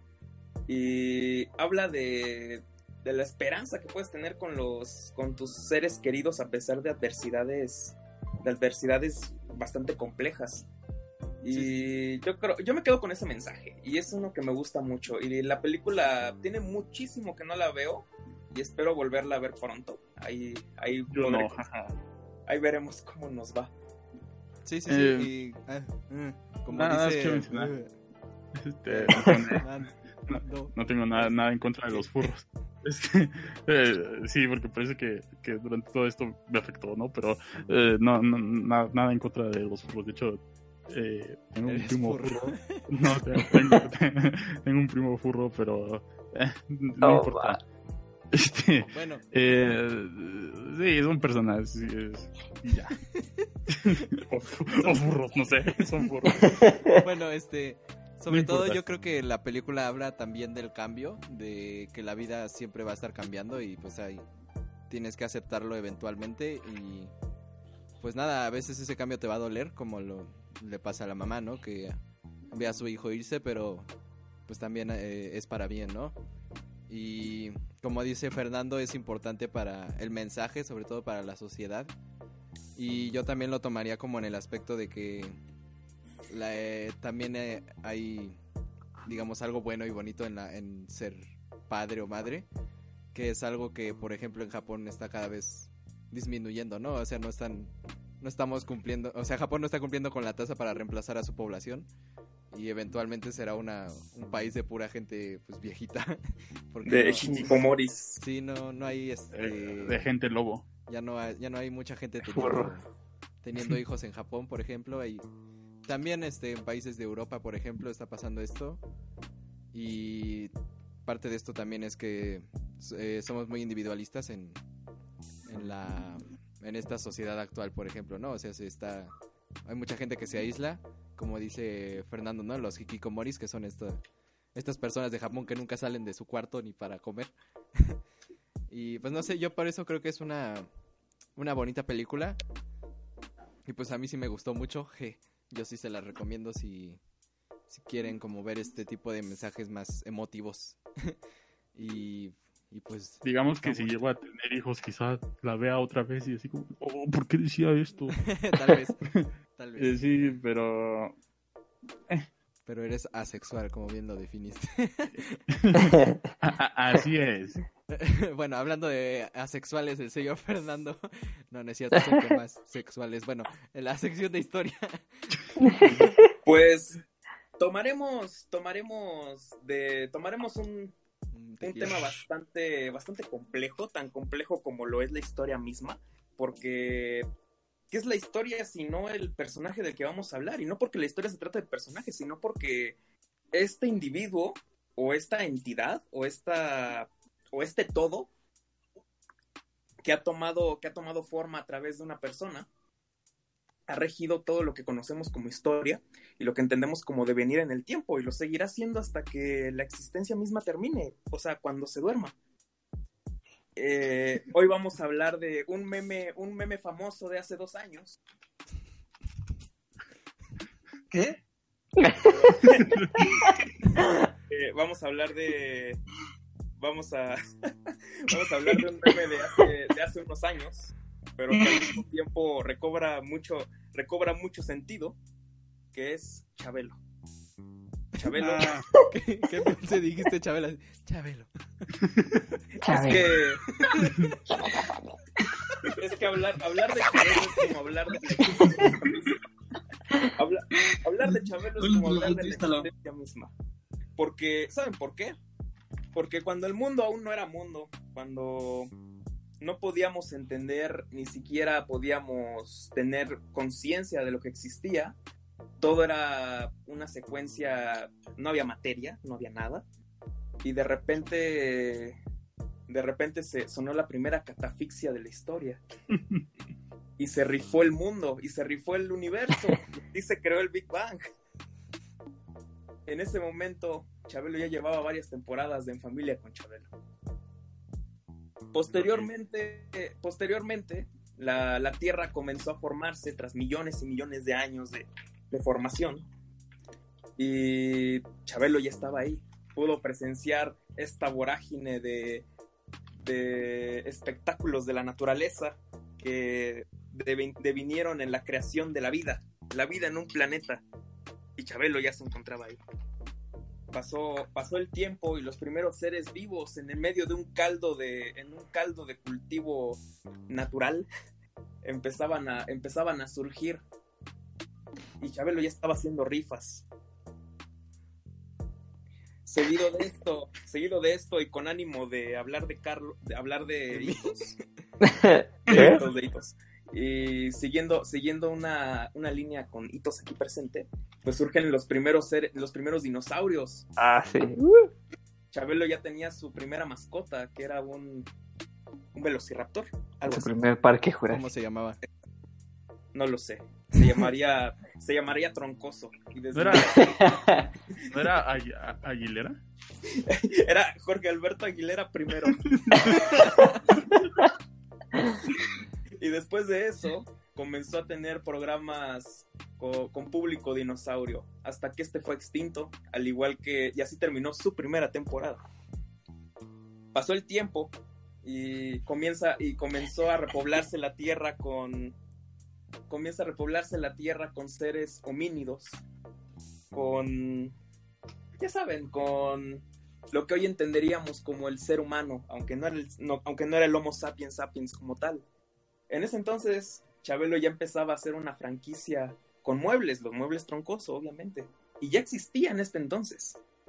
Eh, surge la revolución neolítica, no sé, los primeros muebles troncoso comienzan a fabricarse, eso es realmente lo que sucedió. No, exacto, cricoso. Muebles cricoso. y el tiempo, y el tiempo seguía, seguía aquí. Y Chabelo era una entidad que ya no, no tenía ni pasado ni presente. Obvia, no, no tenía pasado ni presente ni futuro. Simplemente estaba continuando, distendida en la realidad. Continúa el, continúa el tiempo y las primeras ciudades del hombre comienzan a erigirse. En Mesopotamia, por ejemplo, en la, en la Uruk. Y el, y el mundo, y el mundo ya presenciaba, ya presenciaba las primeras rifas de Chabelo, hechas con ruedas y monedas y tablillas. Seguido de esto, llegan las, llegan las primeras civiliza- grandes civilizaciones del occidente y se va, y se van, y se va descubriendo que Chabelo era parte de estos de estas grandes de estas grandes conferencias que los grandes filósofos estaban manifestando. En el mismo suelo de Atenas donde estaba donde estaba Sócrates Chabelo ya estaba rifándole la cibuta con la que se murió pasa, más el tiempo eh, se encuentra se comienza a viajar por el mundo viaja por la India se encuentra Buda y continúa más y más y más el tiempo hasta llegar a hasta llegar incluso, no lo sé, llegar a Francia y presenciar la, la revolución, la revolución francesa, en la cual rifó los rifles. Va, va continuando el tiempo, llega, llega a México, por fin se instala. por fin se instala y llega, llega incluso a la revolución mexicana, en la cual sale en esta foto donde se encuentran todos los líderes revolucionarios de la conferencia de Aguascalientes, o cuando ya llegaron a Palacio Nacional, ahí donde estaba Villa y Zapata. Chabelo estaba en, en un cachito. Crece como, crece como, aquí es en donde toma otra forma, y comienza a ser un niño que no ha, un niño que no ha madurado. Y son los años 40 y se encuentra y se encuentra así, comienza a hacer un cine, un cine bastante malo. Ya saben del clásico cine de Cantinflas y estas cosas. Y para 1968, una, fe- una, una fecha bastante escabrosa, nace- llega, la, llega la continuación de su primera temporada, que era En Familia con Chavo. Más allá de eso, Fue como un reboot, ¿no? Ajá, fue un reboot porque simplemente, y bastante temprano si te das cuenta, ya, ya había comenzado una nueva era. Y pues la primera temporada de reboot, la primera temporada de reboot terminó con, terminó en el 2015. Posteriormente, el mundo, el mundo continuaría con Chabelo, le empiezan a dar sus primeros arranques de pubertad cuando comienza a decir tacos de caca, cuando le preguntan que qué va a cenar para Navidad.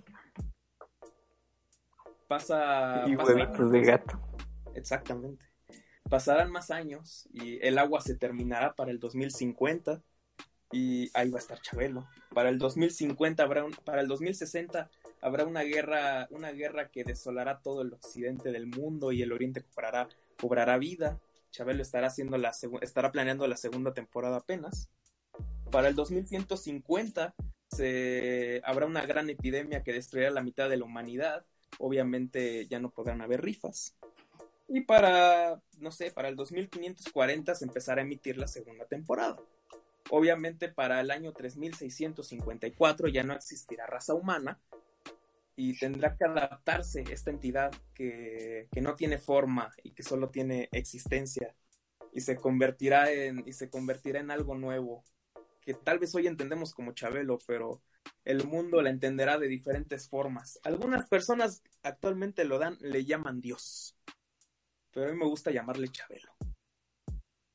Y no sé ustedes, esto, esto, esto no fue tanto una clase de historia, fue una invitación a que todos los domingos recuerden que estaba en familia con Chabelo y que siempre hay que recordar su existencia. Y esta ha sido la sección de la sección de historia, amigos. Aquí me quedo. Muy bien, qué bella reflexión sobre los sucesos de nuestra historia. pues nada, eh, para que siga este ritmo imparable el señor eh, Toriz con su sección de ahora sí las series. Sí, pues, este, pues ahora les quiero la mejor serie que vi en vacaciones. Este, así de, de entre todas las que vi, o sea, Stranger Things, Dark, Dark. eh, The Boy. Sí, de entre todas esas, ¿Qué? mi favorita fue, fue Cobra Kai, primera temporada. Y ahorita, ahorita les voy a decir por qué.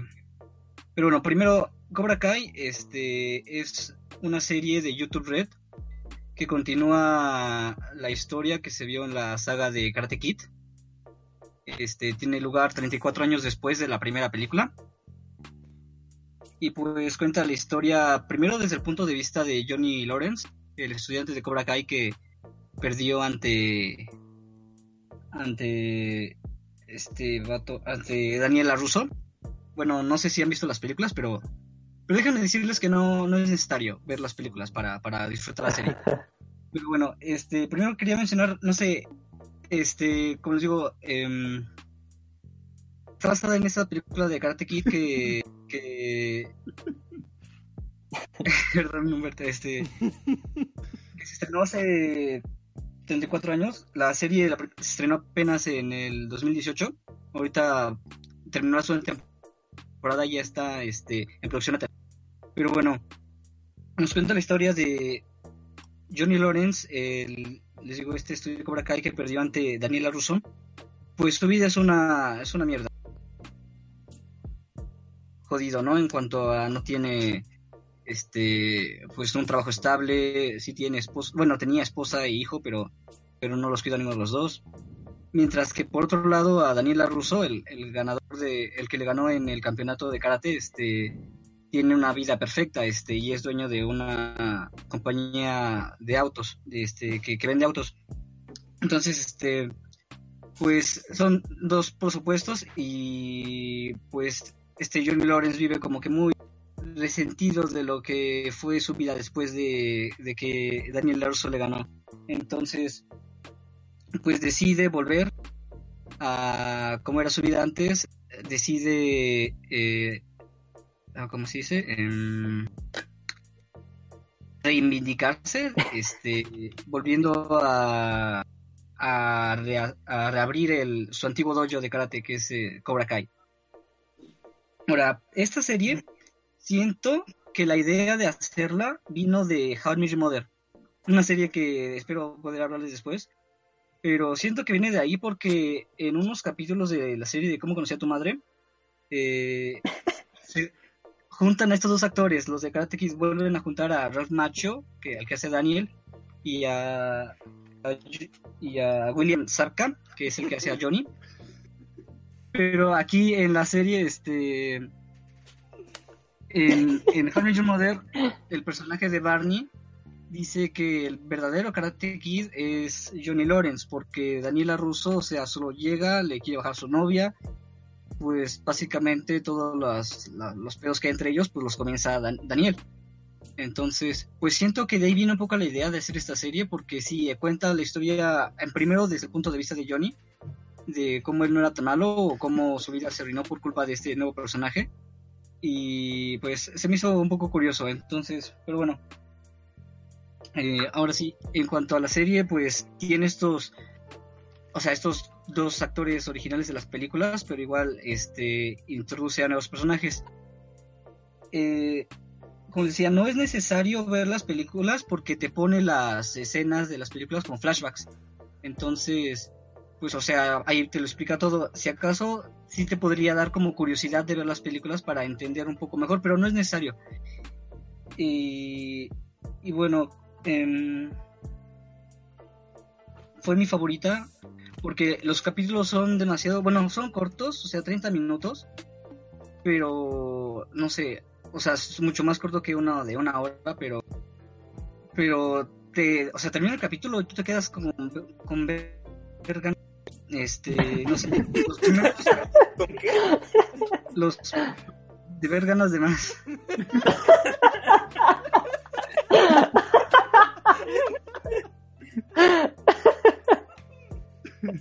Por favor, Ah, sí, sí, por favor, bueno. por favor. De hecho, de hecho, este, como les digo, es de YouTube Red. En YouTube Red están los dos primeros capítulos así gratis. Y ya después te dejan con un, un vistazo de lo que hay en toda la temporada. Como un Entonces, tráiler, ¿no? Ajá. Creo que valdría la pena pagar YouTube Red por esta serie, por, por esta serie. Pero si no, pues hay otras páginas donde pueden, donde podrían verla, pero pero sí es muy recomendable porque sobre todo ahí sí estaría en, en Full HD. Y bueno, este ahora maneja la nostalgia de una manera mucho mejor que las películas de Star Wars. O sea, que, que Star Wars ni, ni que nada. O sea, esta serie sí hay un balance perfecto entre los protagonistas originales y la nueva generación.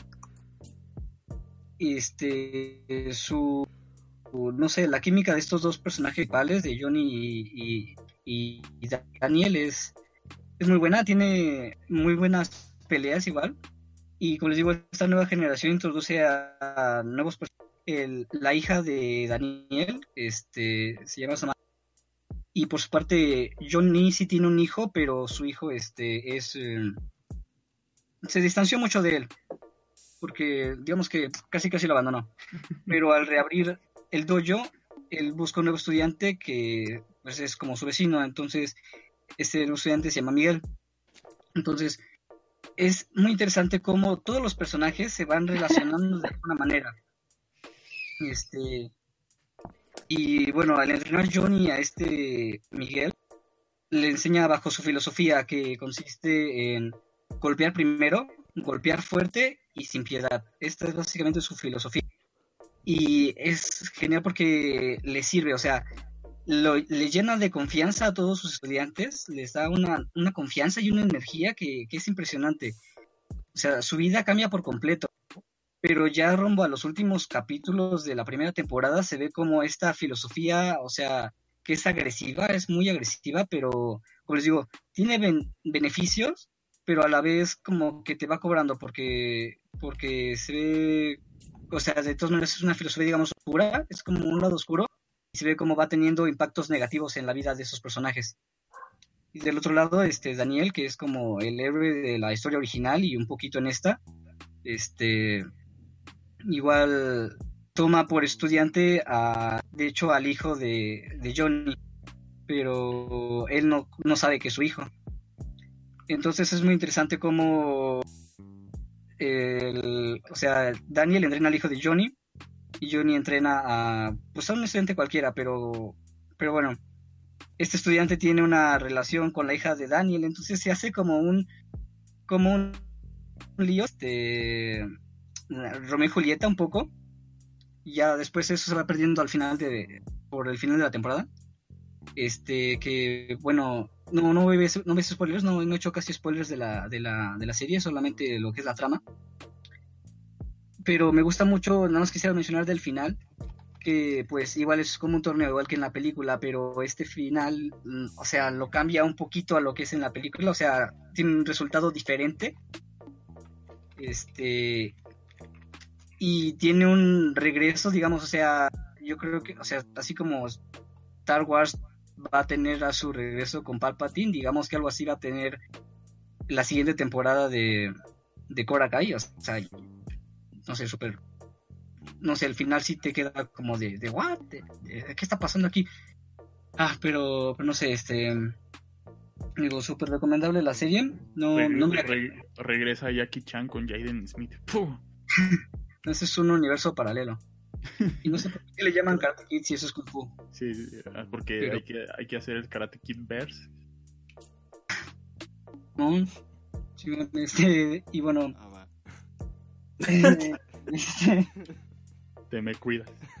eh, no sé si ustedes, alguno vio, eh, por ejemplo, tú, Fernando, me parece que viste la serie. Ajá, sí, sí, sí, la vi. ¿Y tú qué, qué tal? Pues. re- parece- parecido a lo que tú mencionas, sí juega mucho con este factor de la nostalgia, pero yo creo que es un poco reivindicante y juega un- mucho con un morbo de, de ya no, de, con una tendencia que también visto últimamente, de ya no, ya no seguir plenamente al protagonista bueno ni a sus buenas intenciones y darle un poco el beneficio de la duda o el beneficio de, de la continuación, yo diría, al, a la otra parte vencida anteriormente. En, en este caso, yo creo que podemos ver incluso, yo, yo incluso hubo un punto en la historia en el que yo me sentí un poco en contra de, de Daniel, o sea, no me gustaba. No sé si era algo que llegaste a experimentar, pero la verdad es de que me gusta mucho cómo se juega con esto. Poner incluso a este, a este vato. Ay, siempre se me olvida su nombre. Ay, ay, se me olvidó su Bueno, nombre. Eh, esa Bueno. es la pregunta. Esa es la pregunta. Aquí, ¿Quién es el bueno y quién es el malo? Si nos lo ponemos a poner desde este punto, podríamos, desde cualquier perspectiva, cada uno podría ser bueno, cualquier podría ser o cualquiera podría llegar a ser malo. Así que eso es lo que me gusta realmente, que te pone a explorar la circunstancia ajena de cada uno de los de, los protagonistas y realmente no te sientes con qué no te, no te sientes realmente como en, en derecho a poder decir si hay un bueno o un malo. Puedes decir, es que este tiene sus razones y este otro también tiene sus razones. Al menos yo lo vi de este modo. Me gusta cómo juega con esto, con esta cuestión de con esta cuestión de la perspectiva para decir quién es bueno y quién es malo. Sí, sí, exactamente. Así es casi, bueno, yo diría que sí, más de la mitad de la temporada. Pero como te decía, este estilo de vida agresivo que tiene la filosofía de Cobra Kai, o sea, es muy positivo, o sea, le funcionó muy bien a las personas. O sea, en los personajes, en los estudiantes, se les ve una transformación increíble, una evolución, pero como te decía, ya por el final de la temporada se ve que sí es mala esa, esa, esa forma de- de vida. O sea, tiene beneficios, pero al igual al final este se ve que es eh, tiene aspectos muy negativos en la vida. Y ahí como que como que Daniel vuelve a ser el héroe, o sea, vuelve como a, a- ajá, como a ser el lado luminoso en, en este en, en este juego entre los dos entre los dos bandos. Eh, tiene momentos muy épicos, este en cuanto en, pero sobre todo estos épicos hacen más referencia a la nostalgia. Y Ajá. Y eso es, y eso es lo que hace que prevalezca. Y eso es lo que hace que no gane plenamente Cobra Kai, a pesar de que durante una buena parte de la temporada, los de, los de Cobra Kai, casi todo el equipo tenía, tenía todas las razones por las cuales triunfar y, y sobresalir. Porque imagínate, llega, se, se hace, se funda el dojo de Cobra Kai, de repente van reclutando a puro chico que se ve, a puro chico que resulta ser ya sabes, que resulta ser maltratado, si podemos decirlo. O podría ser como el marginado social. Y de repente solo porque, solo porque se, solo porque Daniel se ve con la posibilidad, arma el doyo Miyagi y ya, y ya de repente, solo para hacer la competencia, se comienza, comienza a meterse en un mundo en el cual ya ni siquiera estaba inserto. Entonces, no sé, no sé si lo veo con cierta, lo veo con subjetividad, obviamente, pero eh, durante una buena parte de la temporada es bastante legítimo pensar que el lado de Cobra Kai es el correcto. Si pensamos bien en lo que ha devenido tanto para los miembros del dojo como para el dueño del dojo, o no sé tú. No, sí, así es ex- exactamente, hasta que llega, digamos, este cliffhanger, este personaje misterioso que resurge. Y ya me dejó picado, no, no- no he seguido con la temporada, pero, pero o sea, con la siguiente. Pero sí, así es exactamente como, como tú lo describes. Y bueno, igual se extraña la presencia de, de Pat Morita, el señor Miyagi. Pero, pero pues ahí está en esencia. En esencia ahí está. Le hacen mucha referencia a él. Pues bueno, pues, creo que ya no es posible desde hace 15 años. Sí, ya sé, o sea, ya sé que no, sí, ya lo sé, pero digo, ahí está en esencia. Ok, ok, ok. El, el pato frambuesa. Sí, sí, sí. Porque incluso, incluso aunque no está la chica esta con la que, o sea, la, la novia de Johnny que se la bajó Daniel, no está, pero sí hay este ah, referencias a que va a volver en algún punto en la serie. Ok. Y Pero- bueno, por mi parte sí, a todos les digo, es una bastante corta, eh, pero muy recomendable para pasar el rato. Y no sé, es que, la tiene muy buenas críticas. No, no sabría.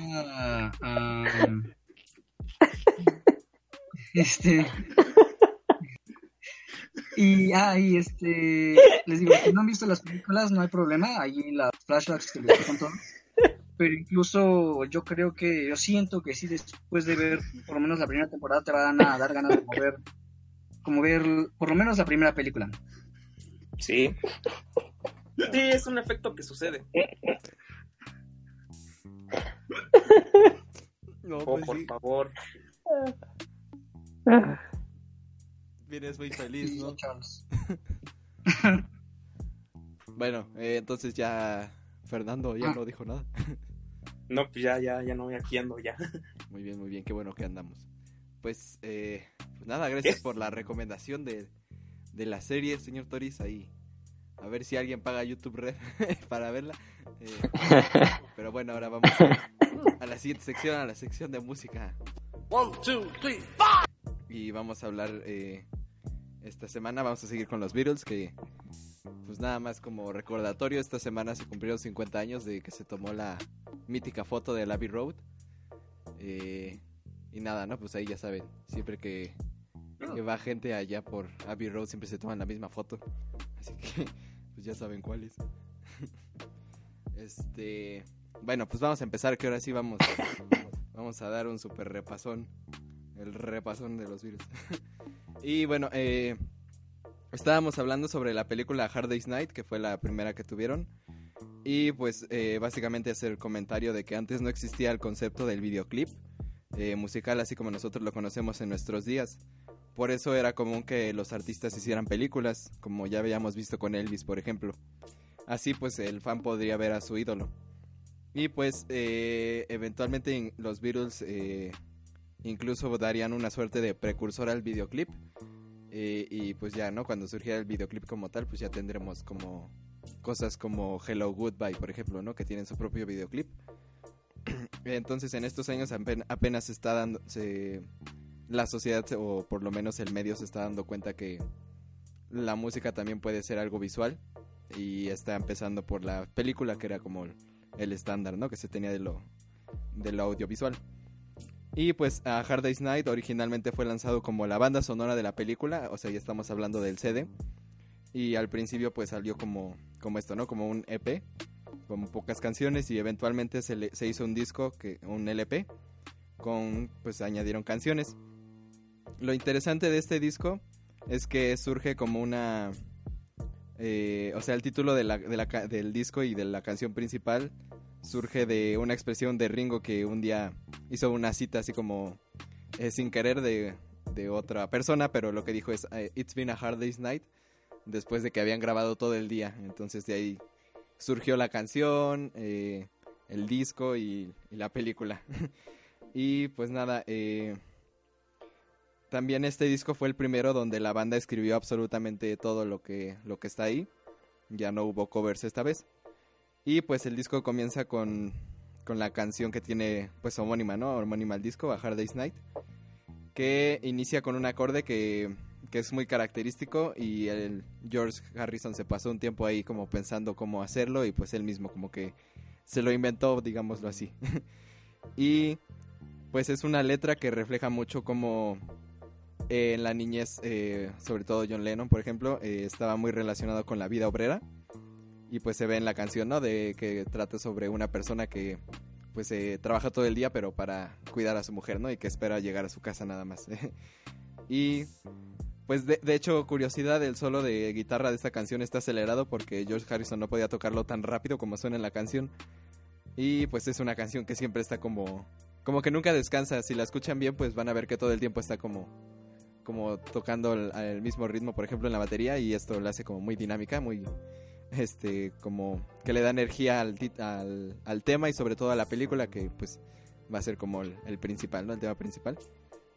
Después en el disco sigue I Should Have Know- Known Better, que se nota una evolución de las melodías que pueden lograr Johnny Paul, tanto en el ritmo como en la interpretación y pues es bastante fluido, ¿no? Eh, en, el siguiente, en la siguiente canción es If I Fell, que es una canción muy cálida, que pues eh, una vez más, ¿no? Las, las voces de, de Johnny Paul, pero esta vez son más como armónicas, no tanto como el rock and roll que estamos acostumbrados. En, esta vez es como algo más cálido y algo que crea un ambiente como más romántico. Y si escuchan bien esta canción, en el minuto 1.44 a Paul McCartney se, como que se le, se le va la nota y está desafinado eh, en la parte donde dice Was in vain. Ahí eh, Paul McCartney desafina y se quedó así en la, en la toma final. Entonces por ahí escuchen en el minuto 1.44 si, si les da curiosidad ver este error ahí que se quedó grabado. Eh, I'm Happy Just to Dance With You. eh, pues también, ¿no? Es una canción un poco más convencional. eh, sobre todo como a lo que había en la época. Pero pues es interesante cómo George Harrison pudo lograr esta composición, ¿no? Porque es, es la canción de él en el disco. Después sigue And I Love Her, que es como uno de los himnos también de la banda, que es muy icónica también. Y pues lo interesante es que es una instrumentalización totalmente diferente a lo que pues nos habíamos acostumbrado con los Beatles. Eh, es una... O sea, nos muestra la versatilidad del grupo porque eh, George Harrison, por ejemplo, nos muestra la guitarra española y Ringo toca las claves, entonces es un ambiente como muy, muy de pasiones, ¿no? Muy apasionado, así que se ve como, como, pues, este, también reflejado en las letras de McCartney. Eh, Tell Me Why, pues ya regresa, regresamos al rock y pues eh, es interesante que en, el, que en esta canción utilicen el falsete, que pues es también raro escuchar a los Beatles haciendo el falsete. Eh, Can't Boy Me Love, eh, es algo un poco más de género, es algo un poco más como que se esperaría del rock. Pero pues tiene un ritmo en las, en las voces y, los silencios de la canción que pues queda muy bien. Anytime at All, eh, pues es una buena canción que se, se apega más a... O sea, es un poco opacado por lo que ya habíamos visto antes, es como un poco débil en ese sentido, pero bueno, no deja de ser eh, buena, ¿no? eh, I'll Cry Instead es algo más enfocado al country y esto nos trae una, una variedad al disco y nos da como esto estos vistazos de lo que puede lograr la banda en, en esta época que apenas si estaban empezando a descubrir sus como capacidades en, en la experimentación y, y en el desarrollo de otros géneros también. Eh, Things We Said Things We Said Today eh, es una canción que no sé, yo, yo siento que es una canción que se puede cantar muy fácilmente. Y, es, y, e incluye una guitarra que, que yo creo que es muy importante para el desarrollo pues de todo, sobre todo del sonido de Harrison. Y vamos a ver cómo eh, después de este eh, acercamiento que ya habíamos mencionado, que tu- tuvieron a la marihuana, a la mota, eh, los Beatles, pues ya empiezan como a experimentar, ¿no? Es como este primer punto así pequeño donde cambia el enfoque que tienen. Eh, When I Get Home es eh, pues una canción que aunque no es mala, pues se nota que está hecha como para la película. Y aunque tiene como una buena interpretación de John en su voz, pues eh, es muy corta, ¿no? Entonces vemos esta parte de que es una banda sonora también. Eh, you Can Do That, una canción que en donde ya se dieron el lujo de experimentar con las percusiones y el sonido de la guitarra que no es tan convencional. Eh, hasta cierto punto es como un poco extraña y se nota que es como de las primeras como experimentaciones que tuvo la banda, pero pues es interesante, ¿no? Ver este, este como pequeño, pequeño paso. Y el disco termina con I'll Be Back, que contiene unas guitarras que se nota que ya que ya tienen experiencia, pues que ya después de todo el disco han aprendido como eh, incluir esta guitarra española en las canciones. Y pues eh, esta, yo creo que aquí es donde brilla más, eh, sobre todo Harrison. Y pues vemos que tiene un ambiente más profundo la canción en general. Y aquí es donde se ve la influencia de Dylan porque, bueno, en este disco sobre todo hay como ciertas pinceladas de la influencia que va a tener Dylan. Y pues nada, este... Eh, me acaban de llamar, bueno, ya nada. Este...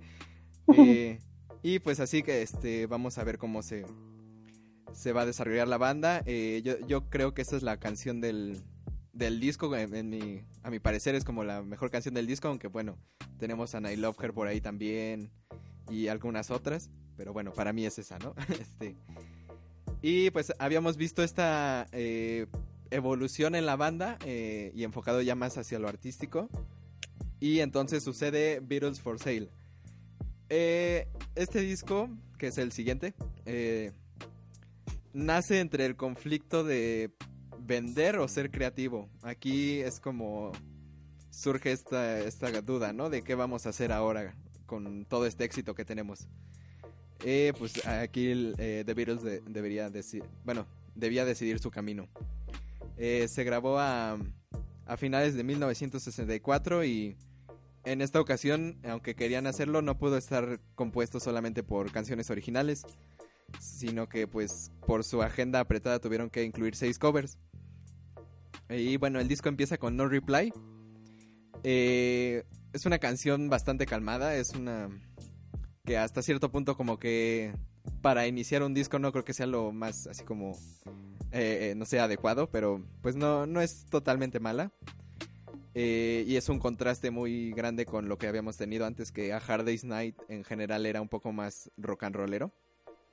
Eh, sigue I'm a Loser, que es una canción que ya ahí sí te trae como el, el... Levanta el disco pues, te da más ánimos, es una canción más animada. Y tiene un solo de armónica y pues unas buenas líneas de guitarra que vamos a ver cómo al principio eh, la armónica pues se tocaba bastante y poco a poco vamos a ver cómo va a ir desapareciendo la armónica eh, eventualmente. Ya no va a estar. eh, Babies in Black eh, tiene una armonía buena, pero ah, ya al- como a la mitad de en adelante como que se vuelve muy repetitiva la canción, ah, para ser sincero. Eh, pero bueno, eh, Rock and Roll Music, aquí aparece el primer cover. Es de Chuck Berry originalmente y esta sí se volvió, se volvió un hit. Y es una versión muy recordada, pues, de... ah, incluso a veces más que la, de, la del mismo Berry. Y pues, eh, no sé, tiene detalles muy interesantes. Eh, como que en la letra, en, una, en una parte dice que le, que le gusta la música tango. Y la batería misma hace el ritmo de tango en el platillo. Entonces creo que ahí sí se nota el empeño que pusieron en, en este cover. Y es una de las... De, tuango, de, las mejores este, interpretaciones de este disco. Eh, sigue I'll Follow the Sun, que es un descanso en el disco, es como, como este pequeño como receso, ¿no? Intermedio. Y es una melodía de guitarra y voz de McCartney que nos va a sentar como precedentes para Yesterday. Pero en esta ocasión como que no... Esta canción no es tan recordada. Y pues no, no logró todavía lo que eventualmente iba a lograr eh, McCartney. Sigue Mr. Moonlight, que es un cover también de Roy Lee Johnson. Y pues yo siento esta un poquito como. como de relleno, para ser sincero también. Eh, sigue Kansas, Kansas City, eh, diagonal Hey Hey Hey. Al principio no se le había dado crédito a la parte de Hey Hey Hey porque este es una especie de doble cover, eh, como un mashup. y pues nada, ¿no? Ya en eventuales reediciones pues le incluyeron esta parte de Hey Hey Hey. Entonces son dos canciones en una. Eh, no es una mala versión porque muestra como la banda, a pesar de que buscaba estas como estos temas comerciales, porque si la escuchan pues es bastante como de, de la época, que es más como para cantarla así en las fiestas que, que tenían en aquel entonces, ¿no? Es como un poco más comercial, pero aún así podían sacar provecho de, de estas canciones. Eh, Eight Days a Week surge de una frase, es una historia eh, extraña porque de repente en la calle así escuchan, ¿no? Este, bueno, les dice uno que está bien cansado como si hubiera trabajado ocho días de, de la semana. y entonces pues de ahí surge la, la, letra de la canción y pues es esta como este, esta ironía de, de, que te voy a amar ocho días a la semana, ¿no? Y, y pues nada, es una canción yo creo que es muy, muy buena y sobresaliente en el disco. Sigue Words of Love, que también es un cover, es de Body Holly. Y pues ah, es una canción que ha sido bastante olvidada en la discografía en general de la banda. Así que pues sí, si por ahí les, les, interesaría como rascar hasta el fondo, pues Words of Love es una de las canciones que pocas veces se mencionan sobre los Beatles. Sigue Honey Don't de Carl Perkins y esta es la una de las canciones preferidas de, de Ringo porque pues era una, una, canción muy animada y ayudaba como a, a, en los conciertos en vivo a que Ringo pudiera como alocarse. y pues eh, esta versión pues también ayuda a sostener el disco. Eh, y eh, sobre todo me gusta que cuando va a empezar el solo, pues eh, Ringo le dice a George que si puede tocar para él eh, por una ocasión y luego en, el segundo solo le dice, ahora una segunda vez. Eh, y creo que es divertido porque te muestra cómo podían incluso bromear en las, en las canciones en la misma banda. Mm, Every Little Thing. Eh, yo diría que es, el coro es bueno, pero pues, no se salva de ser un poco olvidable para ser sinceros. I Don't Want to Spoil the Party también es un poco, es poco recordada, pero sí sobre, sobresale por el empeño que se nota que tiene la canción. Eh, What You're Doing, eh, yo creo que es un avance en, la, en, las, en los versos de, de Paul, sobre todo en la forma en la que canta.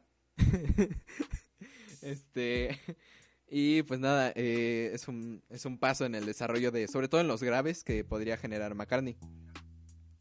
Everybody's Trying to Be My Baby de Carl Perkins, este también es un cover, eh, cantada por Harrison. Y aunque no se mencione mucho en nuestros días como un, referente de la banda, pues en la época sí fue todo, todo un éxito y, era muy tocada en, en, los conciertos sobre todo. Eh, bueno, ahí termina el álbum y este es eh, considerado uno de los peores de la banda en, en, los, en los listados que puedan ver. Y pues cierto es que sí hay canciones como que no, no se desarrollaron totalmente, sobre todo en el momento que estamos de la historia de los Beatles, porque pues fue un disco que se hizo muy a las prisas y pues eh, no estamos diciendo que no hay canciones buenas, porque luego un, un tipo con el que hablo me, me, dice, no, no, pero tiene esta canción y esta canción. Sí, pero un álbum es más que canciones individuales aquí sí aplica el, es un, el conjunto es más grande que las partes que lo conforman, ¿no? Que, entonces sí, eh, un álbum eh, también tiene que ver con la relación que hay entre las canciones, eh, entre la secuencia que hay en ellas y sobre todo como que estén de alguna manera relacionadas. Eh, más, bueno, más adelante veremos cómo los mismos Beatles son los que llevan el concepto de álbum a algo más grande en el Sgt. Peppers, que vamos a ver un álbum conceptual. Y esta es como la primera vez que se crea este esta como narrativa incluso, ¿no? Dentro de un álbum que puede haber con las canciones como todas conectadas a una misma historia. Y pues bueno, eh, después de, este álbum que fue controversial incluso en la... Dejen de llamarme, incluso en la misma época. Eh, pues fue controversial, ¿no? Eh, en 1900, a comienzos de 1965, eh, en abril, eh, Lennon y Harrison cenaron con, con su dentista y el, el, dentista pues les puso LSD en el café. Hasta ese momento, pues la banda estaba como muy muy escéptica en cuanto al LCD, como que en la época sí daba pues un poco de miedo porque era algo nuevo que, que pues no sabía muy bien qué, qué, consecuencias podía tener, pero pues después de haberla probado, pues ya habían como experimentado todo la, lo, que, lo que provocaba en tu mente y pues a partir de ahí pues la usaron deliberadamente desde esa época. Aunque eh, McCartney como que todavía se mantuvo un poco como al borde de esto y no, no la probó hasta 1966, o sea, un año después. Y pues en junio de 1965 eh, la reina Isabel II designó a los miembros de la banda como, como parte de la, de, como miembros de la Orden del Imperio Británico. Y aquí también hubo un poco de polémica porque el título era generalmente dado a veteranos de guerra y líderes civiles. Y pues fue como algo extraño, ¿no? Que se lo dieran a estos a estos chavos que tocaban pop. y de hecho hubo muchas protestas y una forma de protesta fue que los que ya tenían esta orden regresaban, lo- o sea, regresaban su título como pues eh, eh, manifestándose en contra de, que se lo dieran a, personas que no eran veteranos. Y pues eh, ya dimos un, un gran repaso de, de- en, este pequeño tiempo de, de los Beatles. Y pues aquí dejamos como el, el terreno listo para ir hacia el primer punto de inflexión y la madurez de la banda. Eh, después de que de este disco que fue como muy criticado y hasta el día de hoy, eh, pues hemos, eh, o sea, se considera como uno de los peores de la banda, junto con el Yellow Submarine, que después hablaremos de, de este tipo de, de- de cuestiones. Eh, de la banda misma como que se va a dar cuenta que tienen que seguir por otra línea, ¿no? Que lo comercial no, no los va a llevar hacia un, un buen punto. Y pues de aquí va, va a surgir el disco Help y Robert Soul, de los cuales vamos a hablar la siguiente semana. y pues nada, para, para no parar y para seguir con la última sección, el señor Fernando con los memes. Pues aquí nos encontramos porque vamos a hablar de vamos a hablar de un tema que nos es muy inmediato, que nos es muy reciente. Sobre todo aquellos que entraron a la escuela este lunes anterior, y todos, F. tú no. Mm. Y hablaremos de un meme que fue bastante recurrente, sobre todo entre esta gente, entre este, este público, estos estudiantes que estaban próximos o que estarán a regresar a, sus, a, a las aulas, a instruirse, a instruirse en sus escuelas. Este es el meme que no tiene nombre, pero lo conocemos más como Ojalá no me toque. Eh, ojalá, Mi tío. No me toque, ojalá no me toque con tal persona en esta clase, que pues, yo lo reducí, yo lo reduje al meme de regreso a clases de Bob. Este meme es muy sencillo.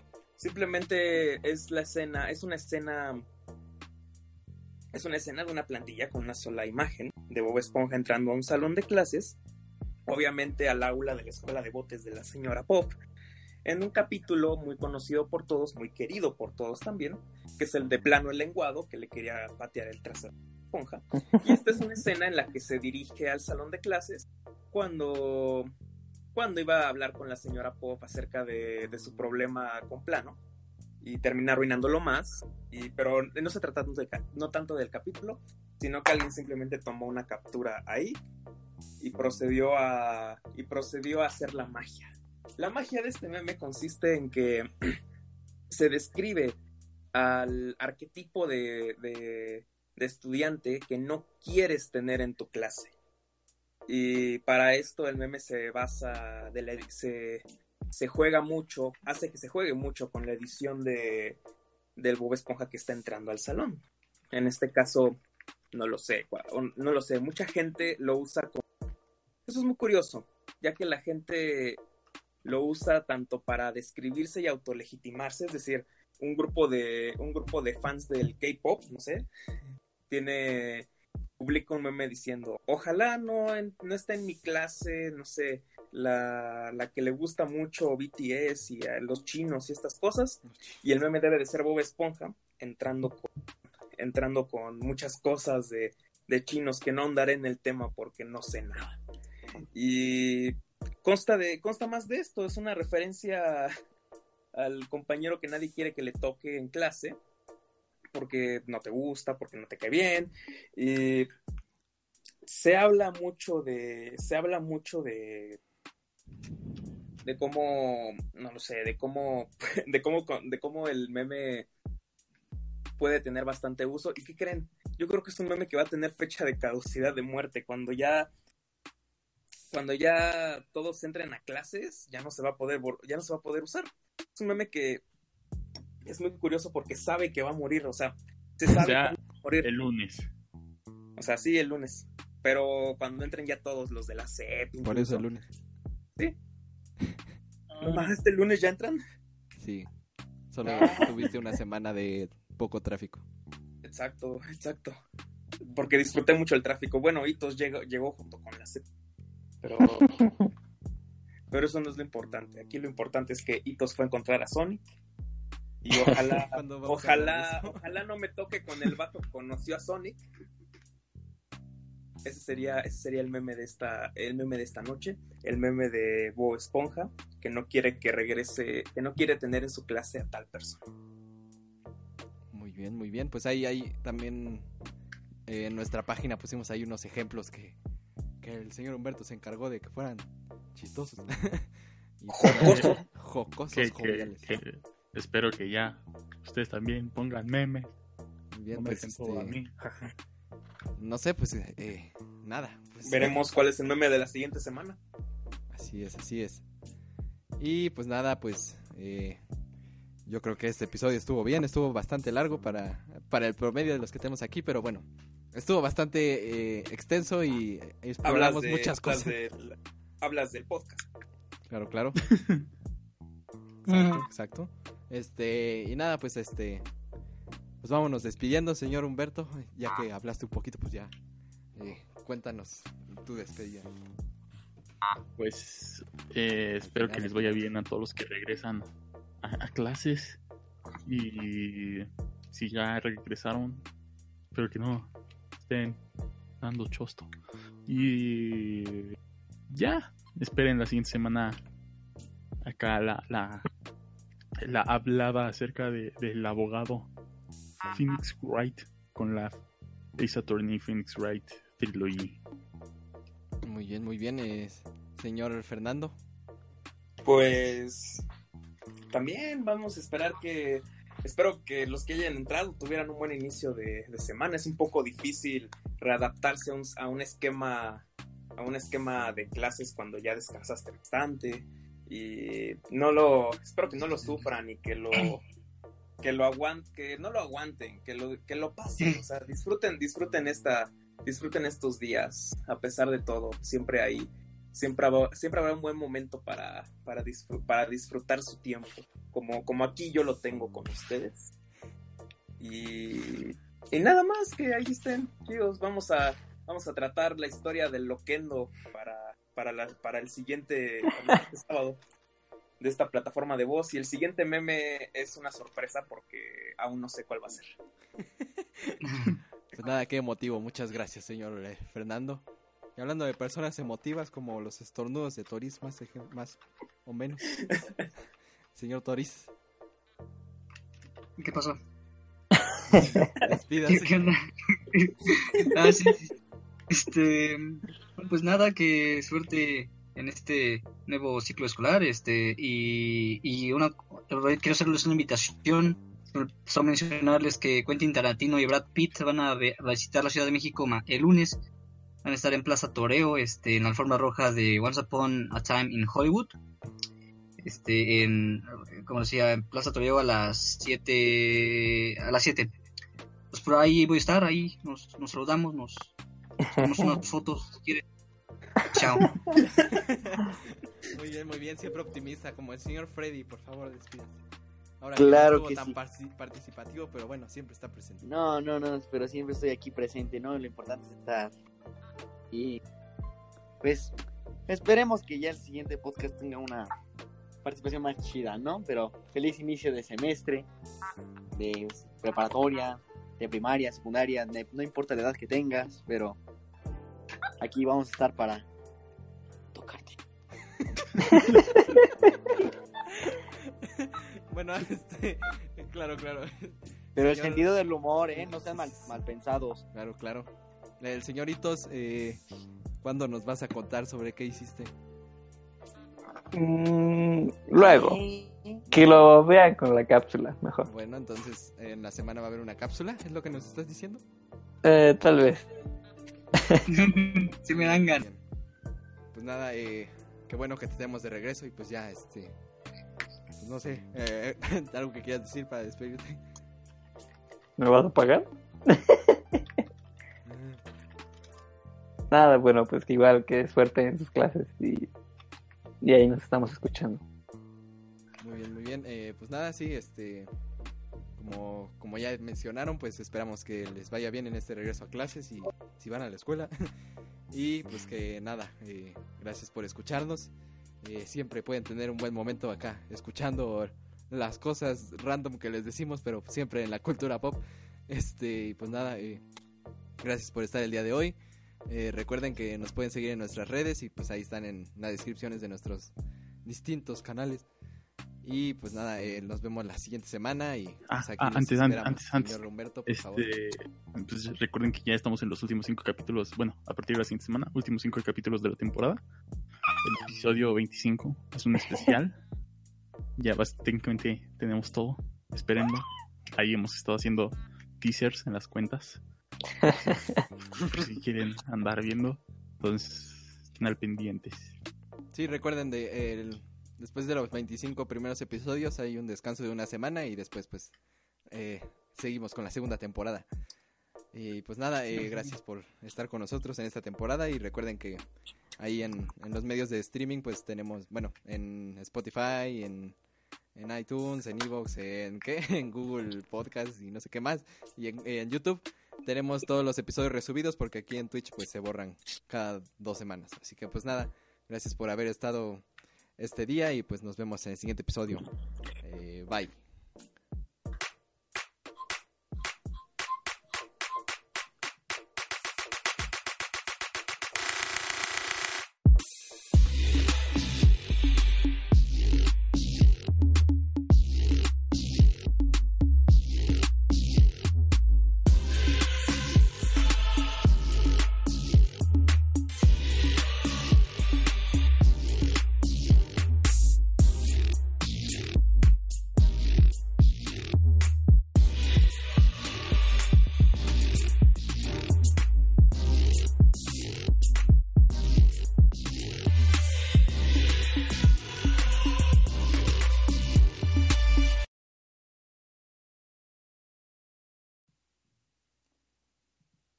Sección random del día de hoy, música.